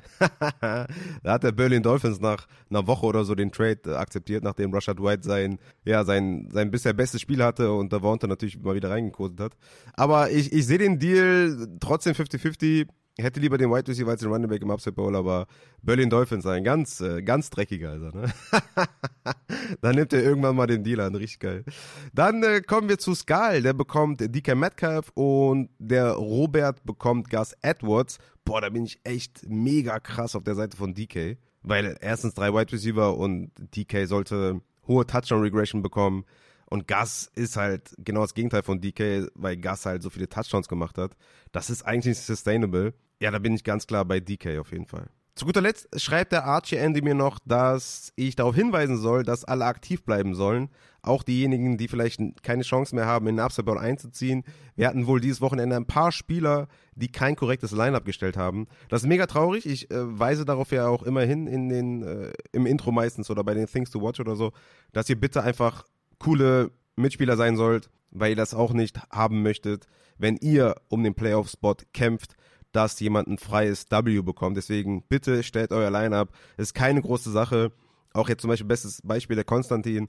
Dem hat das zwar total leid getan, wie er mir geschrieben hat, aber das sollte trotzdem möglich sein, ne? Auch trotz viel Arbeit und ich glaube, die Freundin ist schwanger und so. Alles gut, wir haben dafür alle wirklich äh, Verständnis und ich kenne das auch. Meine Frau war auch schon öfter schwanger und ich weiß, was das heißt und ich weiß, was das heißt, wenn man dann noch viel Arbeit hat und so. Alles cool, kann jeder nachvollziehen, aber man kann halt trotzdem Sonntag um 12 Uhr mal reinschauen und wenn du dann Bi-Week-Spieler drin hast, dann hast du die ganze Woche ja Zeit gehabt, den rauszunehmen.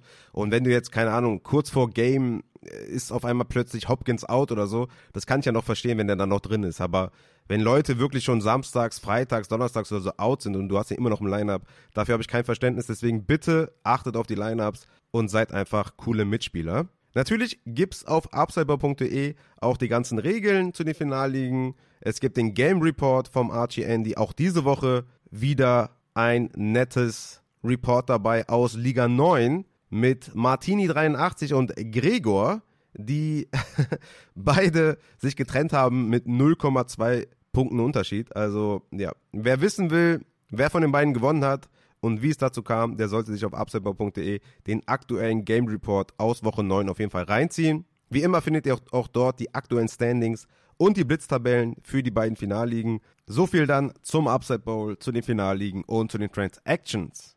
Dann kommen wir zum Injury Report mit dem guten Matze, mit dem lieben Matze, der, so wie ich meine, auch am Sonntag wieder am Start ist in Frankfurt. Ne? Kann das sein? Trifft man dich wieder im Louisiana oder was? Ich grüße dich und ich grüße euch da draußen. Und natürlich bin ich am Start. Als Frankfurter muss man, glaube ich, beide Spiele sich angucken, wenn man die Möglichkeit dazu ja, hat. Ja, geil. Und äh, ja, okay, ich bin auf, ihr werdet mich auf jeden Fall finden und ich werde auch wieder meinen Dolphins-Dress anziehen. Ich glaube, dieses Mal werden nicht so viele Dolphins-Fans da sein. Also wenn ihr mich seht, wenn ihr so einen mit so einer Vintage-Jacke Dolphins rumlaufen seht, dann äh, quatscht mich an auf jeden Fall. Ich denke mal, ich werde auch. Mit Bier in der Hand? Äh, ja, ein Bierchen wird schon dabei sein, denke ich. Aber äh, diese Woche, diese Woche gehe ich es auf jeden Fall entspannter an als, letzt, als letztes Mal. ja. Und okay. äh, ja, also wie gesagt, sprecht mich an auf jeden Fall. Freue ich mich sehr. Und ja, ich habe richtig Bock auf das Spiel, muss ich sagen. Mm, ja, ich habe ja meine Frau, glaube ich, äh, heute um weiß nicht, wann war das, 13 Uhr oder so, habe ich sie gefragt. Hör mal, Sonntag ist ja auch wieder Football, ne? ich habe dir ja gerade im Vorgespräch gesagt, dass wir leider den, den Auslandseinsatz nicht starten konnten, weil äh, die, äh, weil die Autos gemacht werden müssen und beide kaputt sind und wir leider kein Geld haben, jetzt äh, gerade loszufahren. Und da sagte sie zu mir, ja, hast du Geld? ich so, ja, gut. Dafür schon. Äh, nee, aber das war dann schnell vom Thema leider, weil ich auch gar keine Möglichkeit habe, ja, dahin zu fahren tatsächlich. Aber ja, ich hätte auch nochmal Bock, aber ja, leider äh, bin ich nicht dabei. Aber der Matze ist dabei und der Christian ist dabei. Ich habe es im, im, Intro schon gesagt bei dieser Folge hier, dass beide da sind. Deswegen schließt euch kurz, habt Spaß, macht auf jeden Fall den Weg zum Stadion und danach vielleicht noch mit dem Matze im O'Larrys. War das doch? Oder O'Reillys? Du bist auch so Larry, ey. O'Larry. O'Reillys. da ist vielleicht wieder einiges am Start. Also ja, der Matze ist auf jeden Fall äh, Homeground, wie sagt man, Homeground Local Hero, ja, also sprecht den gerne an, wenn ihr Tipps haben möchtet. Und ja, mit diesem äh, unnötigen Intro gehen wir jetzt rein in den Injury Report und starten bei Kyler Murray. Da fragen sich einige, soll man den spielen jetzt hier in der ersten Woche zurück von dieser schweren Verletzung? Und der Killer Troll hatte im Maybach Channel auf Discord auch gefragt, Ed Matzeluki, jetzt wo Kyler als Starting Quarterback confirmed ist, würde mich interessieren, was für eine Performance wir injury-wise erwarten können. Gibt es Quarterbacks mit vergleichbarem Spielstil, die erfolgreich von einem ACL-Tier zurückgekommen sind? Fände ich interessant für den Pod. Falls nicht relevant genug, stelle ich die Frage gerne auch noch mal im Injury-Channel. Natürlich, Killer Troll, klar, Junge. Ist relevant, wird beantwortet. Matze, rein da, Junge. Ja, also natürlich ist sowas relevant. Also gerade auf Quarterback ja, natürlich. Also, na, na, hör, na hör mal. Also ja, ähm, und da gibt's halt. Der Killer Troy ist noch geschädigt von seiner einen Niederlage im Upset. Deswegen. Traumatisiert, ja.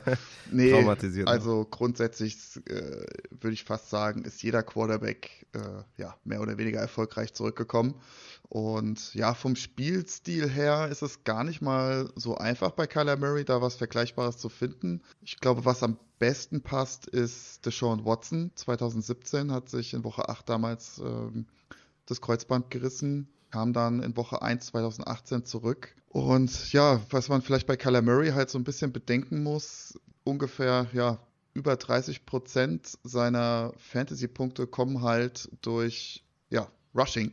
Sei es nur Yards oder sei es auch Rushing Touchdowns. Und das ist halt immens viel. Ich glaube, es gibt auch keinen, fast keinen Quarterback, gut jetzt vielleicht bei Justin Fields, aber in der, in der jüngeren Vergangenheit glaube ich kaum einen Quarterback, der mehr abhängig von, seinem, von seinen Rushing Yards ist als, als Kyler Murray.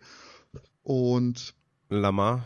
Ja, Lamar, ja, kommt schon hin, aber ja, wenn ich jetzt das jetzt mal vergleiche mit Deshaun Watson, also ich habe mir das jetzt mal angeguckt, so, äh, ja, bei Watson waren ja, sag ich jetzt mal, die drei Jahre nach seinem Kreuzbandriss, also sprich, äh, was war das dann, 2018, 19, 20.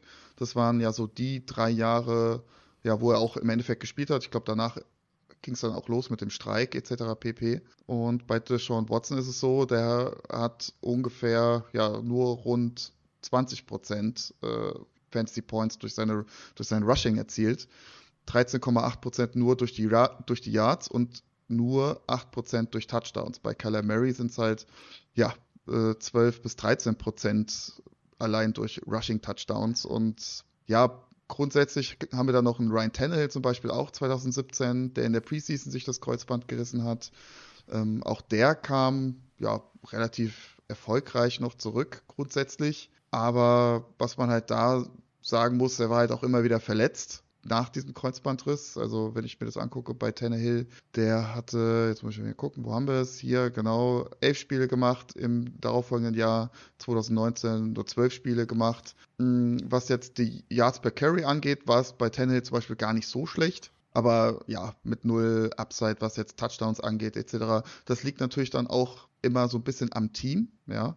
Um jetzt da nochmal zurückzukommen auf Deshaun Watson in den drei Jahren, wo er halt erfolgreich war bei den Texans, hatten die Texans, äh, waren sie Top 11, was Points äh, vor angeht, mit einem Rekord von 11 zu 6. Dann das Jahr darauf Platz 14 mit äh, 11 zu 7. Und äh, das letzte Jahr bei den Texans waren sie, hatten sie zwar nur einen Rekord von 4 zu 12, aber halt trotzdem ähm, ja, 18. Platz, was die Offense angeht. Und auch da hatte er sogar dann nur drei Rushing Touchdowns. Ja, wenn wir das jetzt mal vergleichen mit Kyler Murray. 2019, da hatten die Cardinals einen Rekord von 15 und 1. Da waren sie 16. in der Offense, also auch noch Mittelmaß. Dann 2020 13. in Points for bei einem Rekord von 8 zu 8. 2021 war es ein Rekord von 11 zu 7. Bei einer ja, fast Top 10 Scoring Offense waren sie 11. Platz. Und aktuell sind halt die Cardinals Platz 27, was Points vor angeht. Ich glaube, sie hatten auch noch kein Spiel über 21 Punkte, wenn ich das richtig recherchiert habe. Da ist halt irgendwo, wie soll ich sagen, ja, das Upside, äh, das Ceiling begrenzt, ja. Wenn wir uns da angucken, Kyler Murray hatte 2019 vier Rushing Touchdowns, 2020 elf, 2021 fünf und im ja, 22, wo er sich verletzt hat, drei in elf Spielen, ja. Und ich bin mir halt nicht so im Klaren, oder ich kann es mir halt nicht vorstellen, dass jetzt mit Kyler Murray auf einmal diese Offense viel, viel besser läuft. Weißt du, was ich meine? Also, dass da noch mehr ja, äh, Scoring-Upside ist. Ich weiß nicht, wie du das siehst, aber ja, ich weiß nicht. Ich finde es ein bisschen schwierig. Also grundsätzlich glaube ich schon, dass er laufen wird. Und aber ich glaube halt nicht, dass das Scoring so da sein wird. Wie siehst du das? Für mich ist die große Frage, was mit seinem Rushing ist. Und ich denke, dass er allgemein auch ein besserer Passer ist als Joshua Dobbs und dass sie ihm, glaube ich, auch mehr vertrauen als Joshua Dobbs. Ja, es wird, glaube ich, dann am Sonntag darauf ankommen, wie viel Rushing Floor er mitbringt. Ich glaube, das Rushing Upside ist limitiert.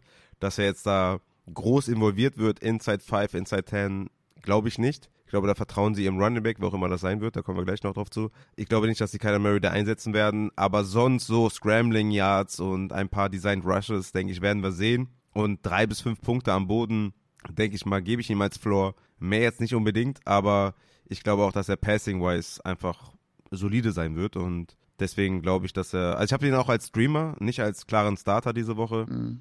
aber ich würde ihn schon, schon noch aufstellen, je nachdem, was für Alternativen ich habe. Ja, das auf jeden Fall auch. Also das, das sehe ich auch so. Aber ja, boah, ich weiß nicht. Tut mir da irgendwie, irgendwie schwer. Ich weiß nicht. Also klar, der wird seine Punkte machen. Ob es dann, weil fünf Punkte, weil will ich schon viel finden tatsächlich. Weiß ich nicht. Ja? Ja, aber also so 30, ja, 30, 35 Yards würde ich jetzt unterschreiben. Das denke ich schon. Ich glaube allein auch aufgrund der ganzen Scrambling-Geschichte, dass er da ordentlich unter Druck stehen wird und auch einfach ja laufen muss, bevor er dann den, den harten Hit kassiert. Das glaube ich schon. Aber boah, 50 Yards, ich weiß gar nicht, wie ist denn das Over-Under? Müsste ich jetzt mal gucken, was jetzt seine. Ich weiß gar nicht, ob es das jetzt schon, ob das jetzt schon gibt, ob's da, ob da was draußen ist, aber Over-Under ist bei 26,5 Yards. Aha, okay. Dann nehme ich doch das, das Over. Ja, das, also das würde ich auch nehmen. Also ich sag mal so, ja doch, doch, ja, das nehme ich. Würde ich nehmen. Ja, Passing Attempts sind bei Over Under 31,5, nee, 32,5. Passing Touchdowns bei Over Under 1,5. Ja. Hm. ja, ich denke, ich denke, er ist ein solider Flexer, also solider Streamer und ja, ich würde ihn aufstellen. Und ich würde die, das Over nehmen bei den Rushing Yards. Ich würde auch sagen, so bei 30 hätte ich jetzt eine Line gesehen, aber bei unter 25 denke ich, das ist schon, da geht, da geht er rein. Ich muss vielleicht nochmal dazu sagen, bei Tannehill zum Beispiel, tatsächlich die ersten beiden Spiele nach seinem Kreuzbandriss hat er einmal äh, vier Rushing Attempts und beim nächsten Spiel acht Rushing Attempts gehabt und danach nie mehr als drei gehabt. Also kann natürlich auch sein, dass er da direkt loslegt wie die Feuerwehr, weil die Falcons ja vielleicht nicht zwingend damit Das rechnen. glauben. Ja. Ja, kann sein, ja. ja. Grady Jarrett, der De Defensive Tackle, fällt ja auch aus. Also, ja, Kyler ist ein safer Starter. Ist halt nur die Frage, ich hatte jetzt auch dieses ähm, Playoff-Schedule gut und schlecht rausgebracht für die Supporter. Kyler Murray mit einem schönen Schedule in den Playoffs. Glaubst du, dass Kyler Murray auch mit ja, den nächsten Wochen auch stabiler sein wird und immer mehr sehen wird am Boden und so weiter und immer komfortabler sein wird?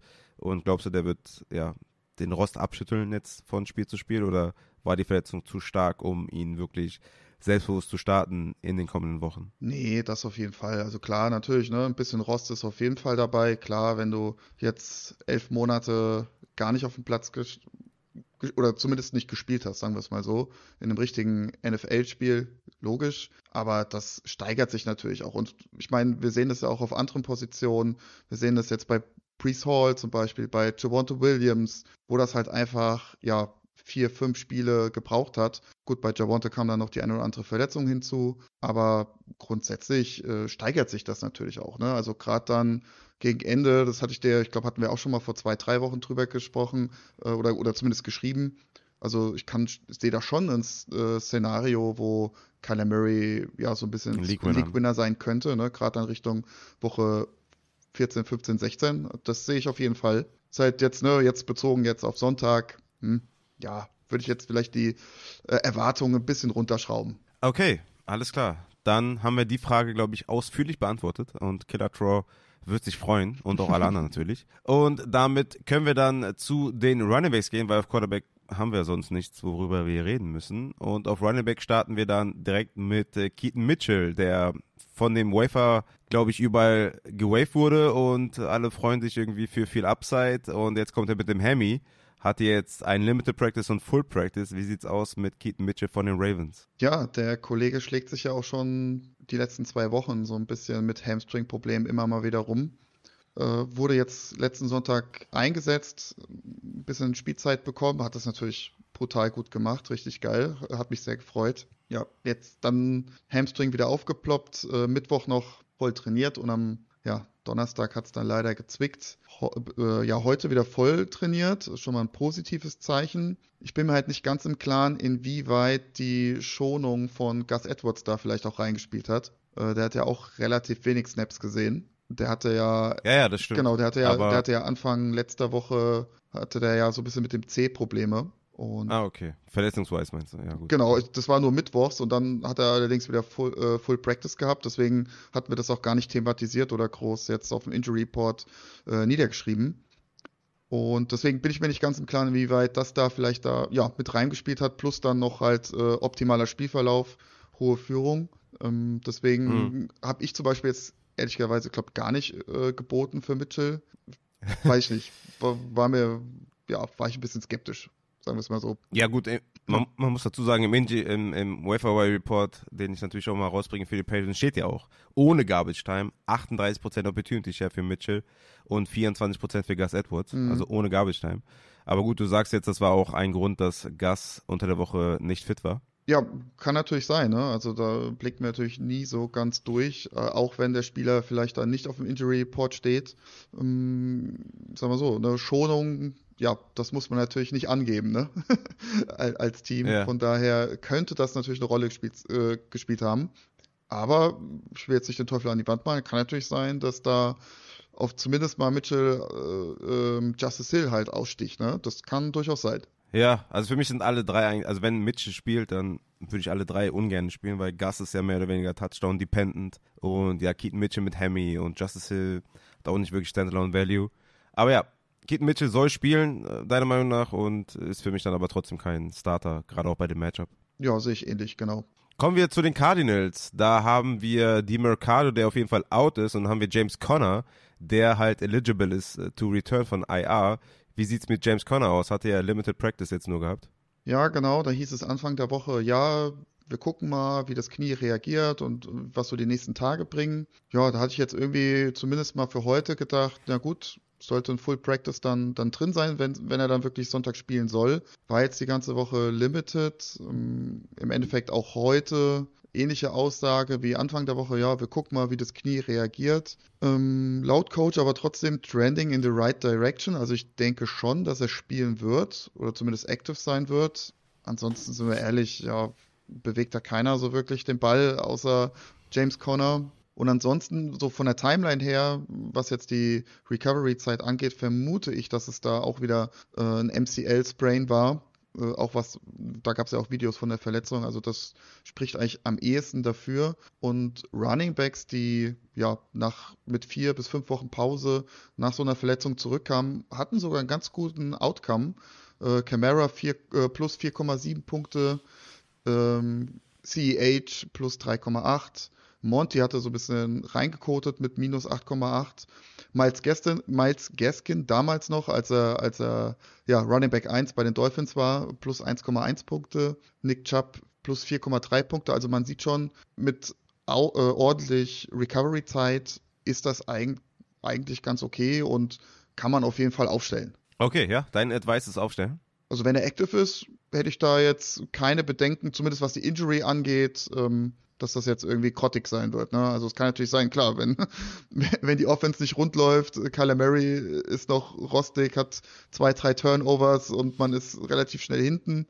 Klar, dann ist das natürlich jetzt nicht gerade der Spielverlauf, der positiv für einen Running Back ist. Aber James Conner hat ja auch ein paar Receiving Skills. Also ist ja jetzt nicht so, dass er äh, gar keine Kugeln fängt. Okay, kommen wir zu David Montgomery von den Lions mit seiner Rippenverletzung in Woche 6. Hat er zweimal Full Practice, wir gehen davon aus, dass der Leadback ist und den stellen wir auf, oder? Ja, auf jeden Fall. Also ist auch gar nicht mehr auf dem Injury Report, also da ist äh, grünes Licht angesagt auf jeden Fall. Natürlich blöd für alle, okay. für alle Gibbs-Owner. ja, mal schauen, wie die Rolle verteilt ist. Und hat er für Aufmerksamkeit gesorgt. Ich denke, dass David Montgomery zurückkommt und auf jeden Fall wieder klarer Leadback ist und vor allem natürlich Inside 10 da der Running Back 1 ist. Aber mal schauen, wie die Aufteilung ist. Gehen wir zu Aaron Jones von den Packers. Der hatte jetzt dreimal Limited Practice, aber ich habe eben noch die Meldung gesehen, dass er abgegradet wurde auf In, ne? Ja, korrekt, genau. Also das ist im Endeffekt dasselbe Spiel, wie es jetzt die letzten Wochen war. Immer Limited Practice. Man versucht halt so ein bisschen die Workload unter der Woche zu reduzieren. Die berühmte Belastungssteuerung und ja, hatte ja letztes, letzte Woche endlich mal ein ordentliches Spiel, oder? Hat mich sehr gefreut. Yes. Und ich denke, es sollte jetzt auch nicht weniger werden nächste Woche gegen oder diese Woche gegen Pittsburgh. Okay. Kenneth Walker von den Seahawks mit der Chest Injury hatte auch ein Full Practice und ist auch ein Full Go, ne? Genau, auch Donnerstag vom Injury Report äh, verschwunden. Bei den Seahawks lediglich äh, DJ Dallas questionable und äh, McIntosh, der von der Injury Reserve Liste noch herunterkommen könnte. Aber ich denke, das wird dann weiterhin Backfield von Walker und Charbonnet, wobei ich mich echt frage, ja, was ist da passiert tatsächlich bei diesem Backfield, dass auf einmal, ja, Walker oder, oder Charbonnet da so, ja, reinnascht. Ja, Rückstand und Passing Snaps für Charbonnet und dann stehst du da. Dann passiert's. Ne? Aber gegen Washington, da, da passiert's dann. Aber gegen Washington, Bounce-Back-Game von Kenneth Walker. Dann äh, gehen wir zu den Wide Receivers und starten bei Michael Wilson von den Cardinals mit der Schulterverletzung aus Woche 8. Dreimal Limited Practice. Spielt er und würdest du sagen, das ist ein Deep Starter? Ja, ob er spielt, weiß ich ehrlich, ehrlicherweise gar nicht. Limited Practice habe ich jetzt auch ehrlicherweise gehofft und erwartet, dass da am Ende des Tages ein Full Practice rauskommt. Deswegen aktuell noch wirklich 50-50. Für mich wirklich, also ich würde ich würd ihn vermeiden, glaube ich, diese Woche nochmal. Und okay. die meisten Schulterverletzungen ja, brauchen tatsächlich dann tendenziell eher zwei Wochen als eine Woche. Deswegen würde ich da nochmal diese Woche ein bisschen Pause machen und gucken dann auch wirklich, wie läuft es mit, mit Kyler. Okay. Gehen wir zu Stefan Dix, der heute aufgeploppt ist mit seiner Rückenverletzung. Wie sieht es aus mit Stefan Dix? Hast du Bedenken für Woche 10? Ah, jetzt nicht ganz so, ehrlicherweise, wie die meisten jetzt so auf Social Media durchdrehen. So Rückenverletzungen kann man, hatten wir ja schon öfter drüber gesprochen, kann man eigentlich gut behandeln. Das Einzige ist natürlich jetzt, ja, die kurze Zeit, ne, die kurze Regenerationszeit, wobei sie ja auch wirklich dann erst auch am, am Montag spielen. Also ist ja noch, sag ich jetzt mal, Glück im Unglück für Stefan Dix. Er hat heute trainiert, Limited, hat, äh, ist ein paar Routen gelaufen, hat Bälle gefangen, auch mit Helm und Pads an. Also ich persönlich glaube ehrlicherweise, dass er spielen wird. Und wir haben das ja zum Beispiel auch bei Waddle gesehen, wo ich auch anfangs ein bisschen skeptischer war, als er dann während dem Spiel in die Kabine kam, wieder raus. Und äh, die Woche drauf hat er ja auch echt ein Banger-Spiel gehabt. Also von daher, ja, wäre ich da jetzt gar nicht mal so pessimistisch, ehrlicherweise. Okay. T. Higgins von den Bengals ist out mit seiner Hamstring-Verletzung und Jamar Chase hatte ein Did Not Practice, Limited und Limited Practice ebenfalls mit der Rückenverletzung. Wie sieht's aus bei Jamar Chase? Beim Jamar Chase ist es im Endeffekt alles über Pain Control, hat eine starke Prellung im Rücken, auch das kriegt man eigentlich ganz gut wegbehandelt oder zumindest mal für, für den Game Day betäubt. Und ich rechne eigentlich auf jeden Fall mit einem Einsatz von Chase und denke auch, man wird es nicht allzu doll in der Performance merken. Ich erwarte jetzt nicht äh, kein, kein 40-Punkte-Spiel von ihm, aber ein grundsolides Spiel, so dass man sagen kann, okay, hey, das war jetzt mein Wide Receiver 1 oder 2. Also ich denke da schon, dass da die 15 Punkte auf jeden Fall drin sind. Okay, kommen wir zu den Texans. Da ist ja leider Nico Collins out, aber Robert Woods scheint wohl auch fit zu sein, hatte Did Not Practice Limited und dann sogar ein Full Practice mit seiner Fußverletzung, mit dem er ja seit Woche 6 schon raus ist. Wie sieht es aus mit Robert Woods? Ja, tatsächlich ganz gut. Äh, hat sich gesteigert die Woche von einem Did Not Practice über Limited Practice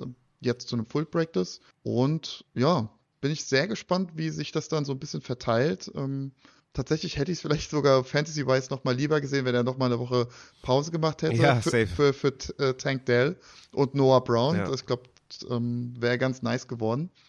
Äh, so ja. natürlich jetzt mit drei Wide Receivers plus dann noch Dalton Schulz, ne? kommt ja auch noch hinzu.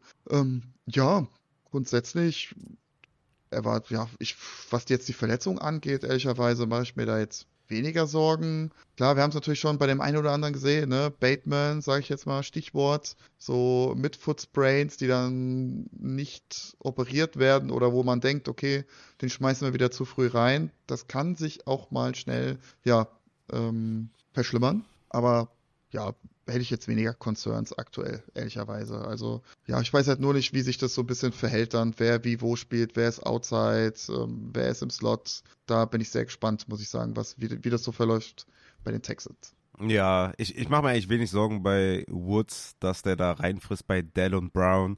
Woods ist eh kein Playmaker mehr, er agiert viel aus dem Slot hat nicht viele Receiving Yards, also ne, der hatte in Woche 1 57 Receiving Yards, dann 74 Season High, aber dann 34, 26, 30, 6. Also von daher, ich mache mir da wenig Sorgen. Der wird wahrscheinlich Snaps sehen und Routen, lauf, äh, Routen laufen und vor allem auch blocken, da ist er sehr, sehr gut. Aber Tank Dell Upside nimmt das auf jeden Fall nichts weg, wenn Robert Woods spielt.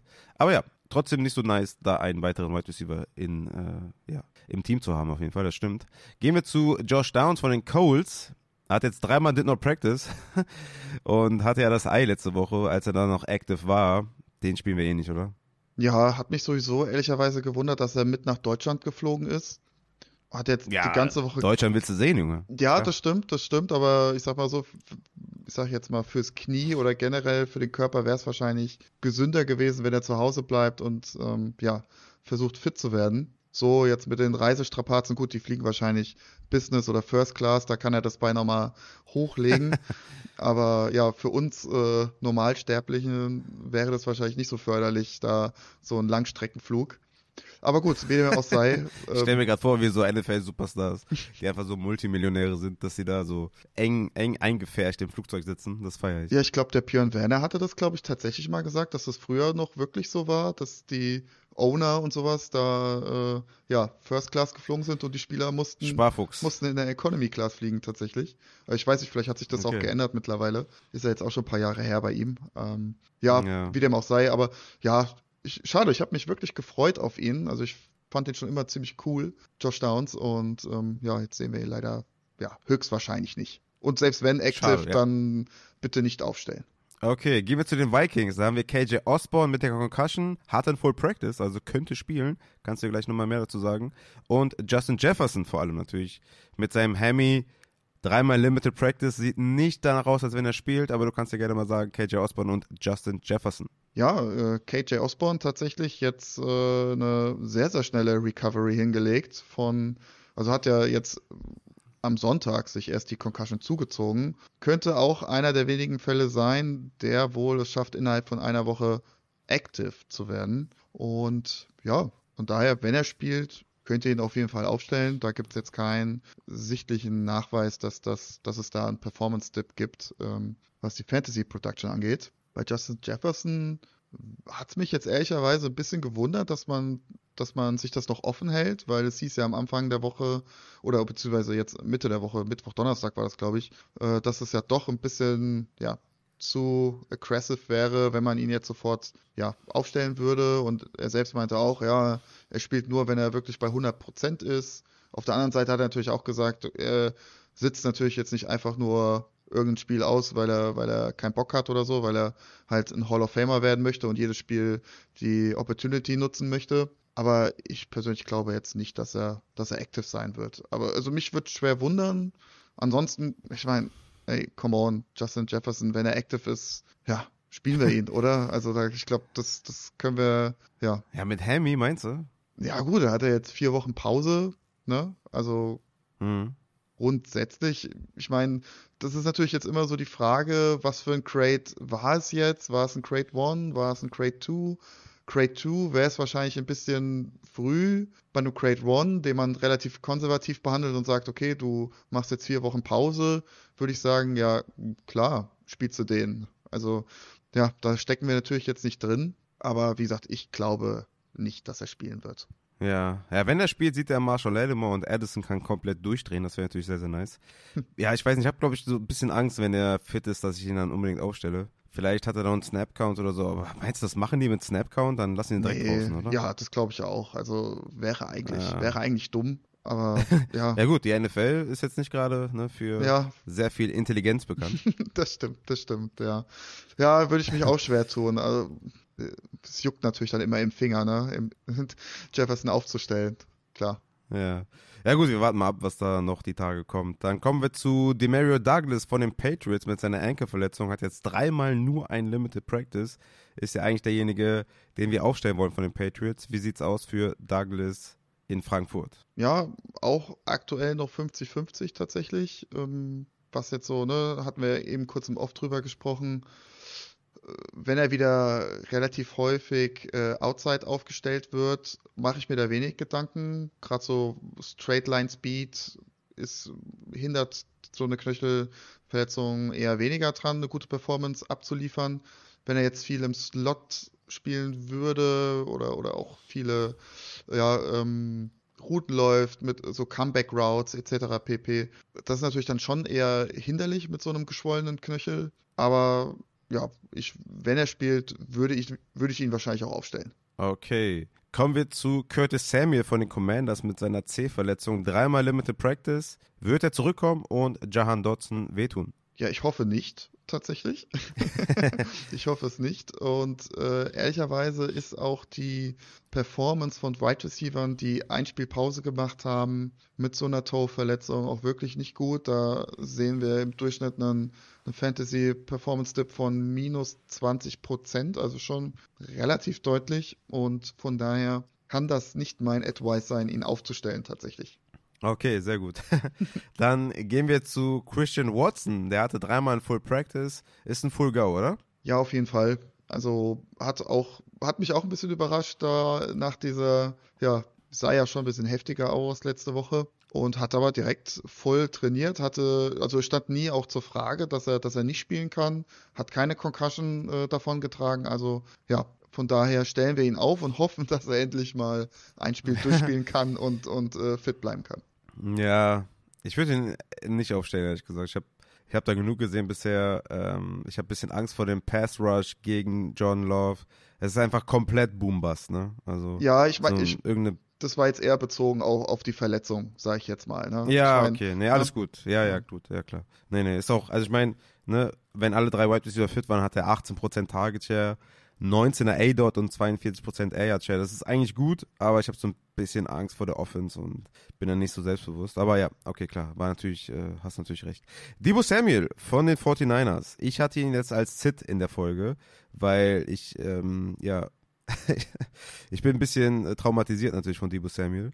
Öfter mal gestartet, wenn er verletzt war und dann hat er komplett reingeschissen. Er hat jetzt dreimal Full Practice, also eigentlich steht alles auf Starten, ich habe trotzdem Angst. Ja, grundsätzlich verständlich, ne? Bei Debo Samuel auf jeden Fall. Aber was jetzt diesen Haares äh, in der Schulter angeht, also kommt es immer so ein bisschen drauf an, wie groß ist dieser Haares. Hm, tatsächlich können da auch drei Wochen Pause auch schon ausreichend sein.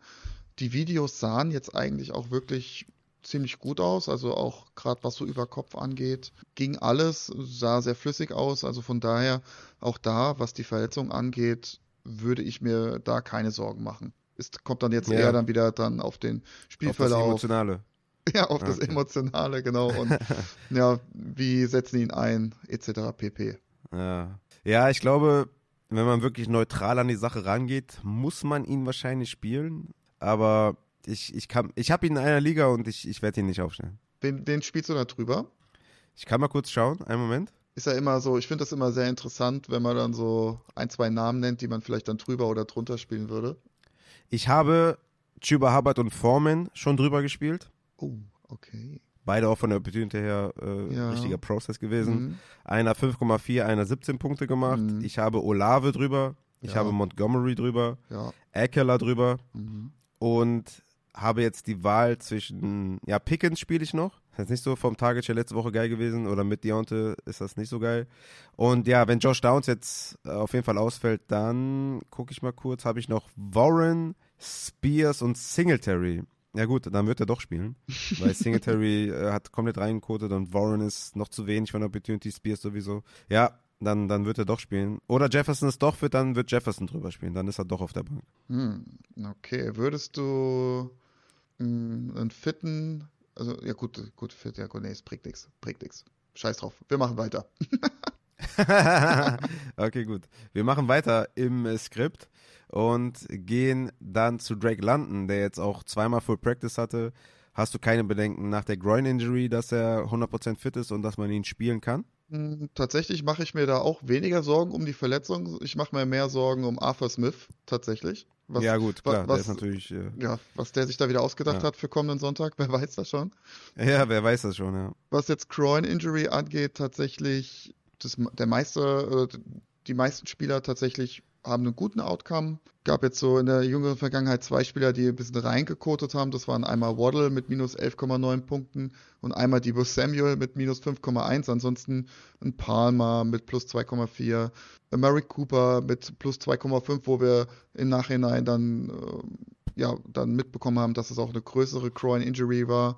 Mike Evans plus 2,1, Nico Collins plus 6,7. Ja, also grundsätzlich äh, ist da durchaus äh, die Möglichkeit, dass er gut performen wird. Aber auch da müssen wir natürlich dann im Nachhinein immer gucken, okay, wie viele Routen ist er gelaufen, ne, wie war der Target Share etc. Aber eigentlich, ja, gehe ich davon aus, dass er, dass er gut performen wird. Ja, ich habe aufgeschrieben bei den Notizen kommt aus der Verletzung. Atlanta ist halt unberechenbar. Mit Heineke sehe ich aber sein Upside höher. Und ja, so kann man stehen lassen, glaube Ja, ich. denke auch. Dann kommen wir zu den Tight Ends. Da haben wir TJ Hawkinson, der dreimal Limited hatte mit den Rippen. Wie sieht's denn da aus? Hm, Ich würde jetzt mal sagen, expected to play. Also er hatte Anfang der Woche Mhm. schon gesagt, dass er vorhat zu spielen, aber das haben ja eigentlich mit der Regel auch immer alle Spieler. Und ansonsten, ja, auch da Rippen, wir wissen es, ja, das war jetzt so Pain Control, aber ich glaube, TJ Hawkinson ist ein harter Hund und ähm, da bin ich auch recht zuversichtlich, dass er spielen wird. Also gab jetzt keine negativen Berichte. Berichte. Okay. Zu guter Letzt haben wir noch David Njoku, der ein Did Not Practice Limited und Full Practice hatte, ist offiziell auch in von den Cleveland Browns. Genau, auch da, der hatte auch schon die Verletzungen, der hatte von äh, die Knieverletzungen aus Woche 7 dann nochmal einen Knöchel angeschlagen. Also auch da ist es jetzt nichts Neues. Es geht jetzt schon so die letzten drei, vier Wochen, dass er da immer wieder, ja, so ein Rest-Day bekommt. Ist ja mittlerweile auch schon Veteran, kann man sagen. Ja, auf jeden Fall. Auf jeden Fall. Okay, dann äh, würde ich sagen, mein lieber Matze, sind wir am Ende vom Injury Report angekommen. Äh, Den Rest mache ich dann bei den In-and-Out-Spielern zu Beginn der Start- und Sit-Folge. Und ja, wir haben alles besprochen, glaube ich. Wir haben die wichtigsten Spieler. Wir haben Dix, wir haben Chase, wir haben Downs, wir haben Jefferson und Osborne, wir haben James Conner, wir haben Montgomery. Ja, ich glaube, Debo Samuel haben wir noch, Christian Watson. Wir haben alle besprochen, oder? Ja, ich denke auch. Also, die sind ja auch einige Spieler in der Bye Week, ne? Das kommt ja hinzu. Da geht das dann mit dem Injury Report dann doch meistens ein bisschen schneller. Geht fix, ja. Ja gut, dann würde ich sagen, mein lieber Matze, wünsche ich dir ganz, ganz viel Spaß am Sonntag in Frankfurt mit den Hörern und den Supportern und äh, erwarte Fotos. Ja? Ich erwarte Fotos im Discord von eurem tollen Tag und ja, kann nur ganz viel Spaß wünschen und äh, wenn ihr den Matze trefft, dann äh, sagt Bescheid auf jeden Fall und der Matze hat auf jeden Fall gute Tipps, wo man noch später hingehen kann und wo man essen kann. Ich würde den anhauen, wenn ich ihr wäre. Ja, auf jeden Fall. Und ähm, ich würde mich sehr, sehr freuen, wenn ich den einen oder anderen äh, von euch sehe. Und ähm, ja, Rafa, dir wünsche ich natürlich dann auch schönes Wochenende und euch da draußen. Und wie immer ein dickes, fettes W. Macht's gut. Ciao, ciao.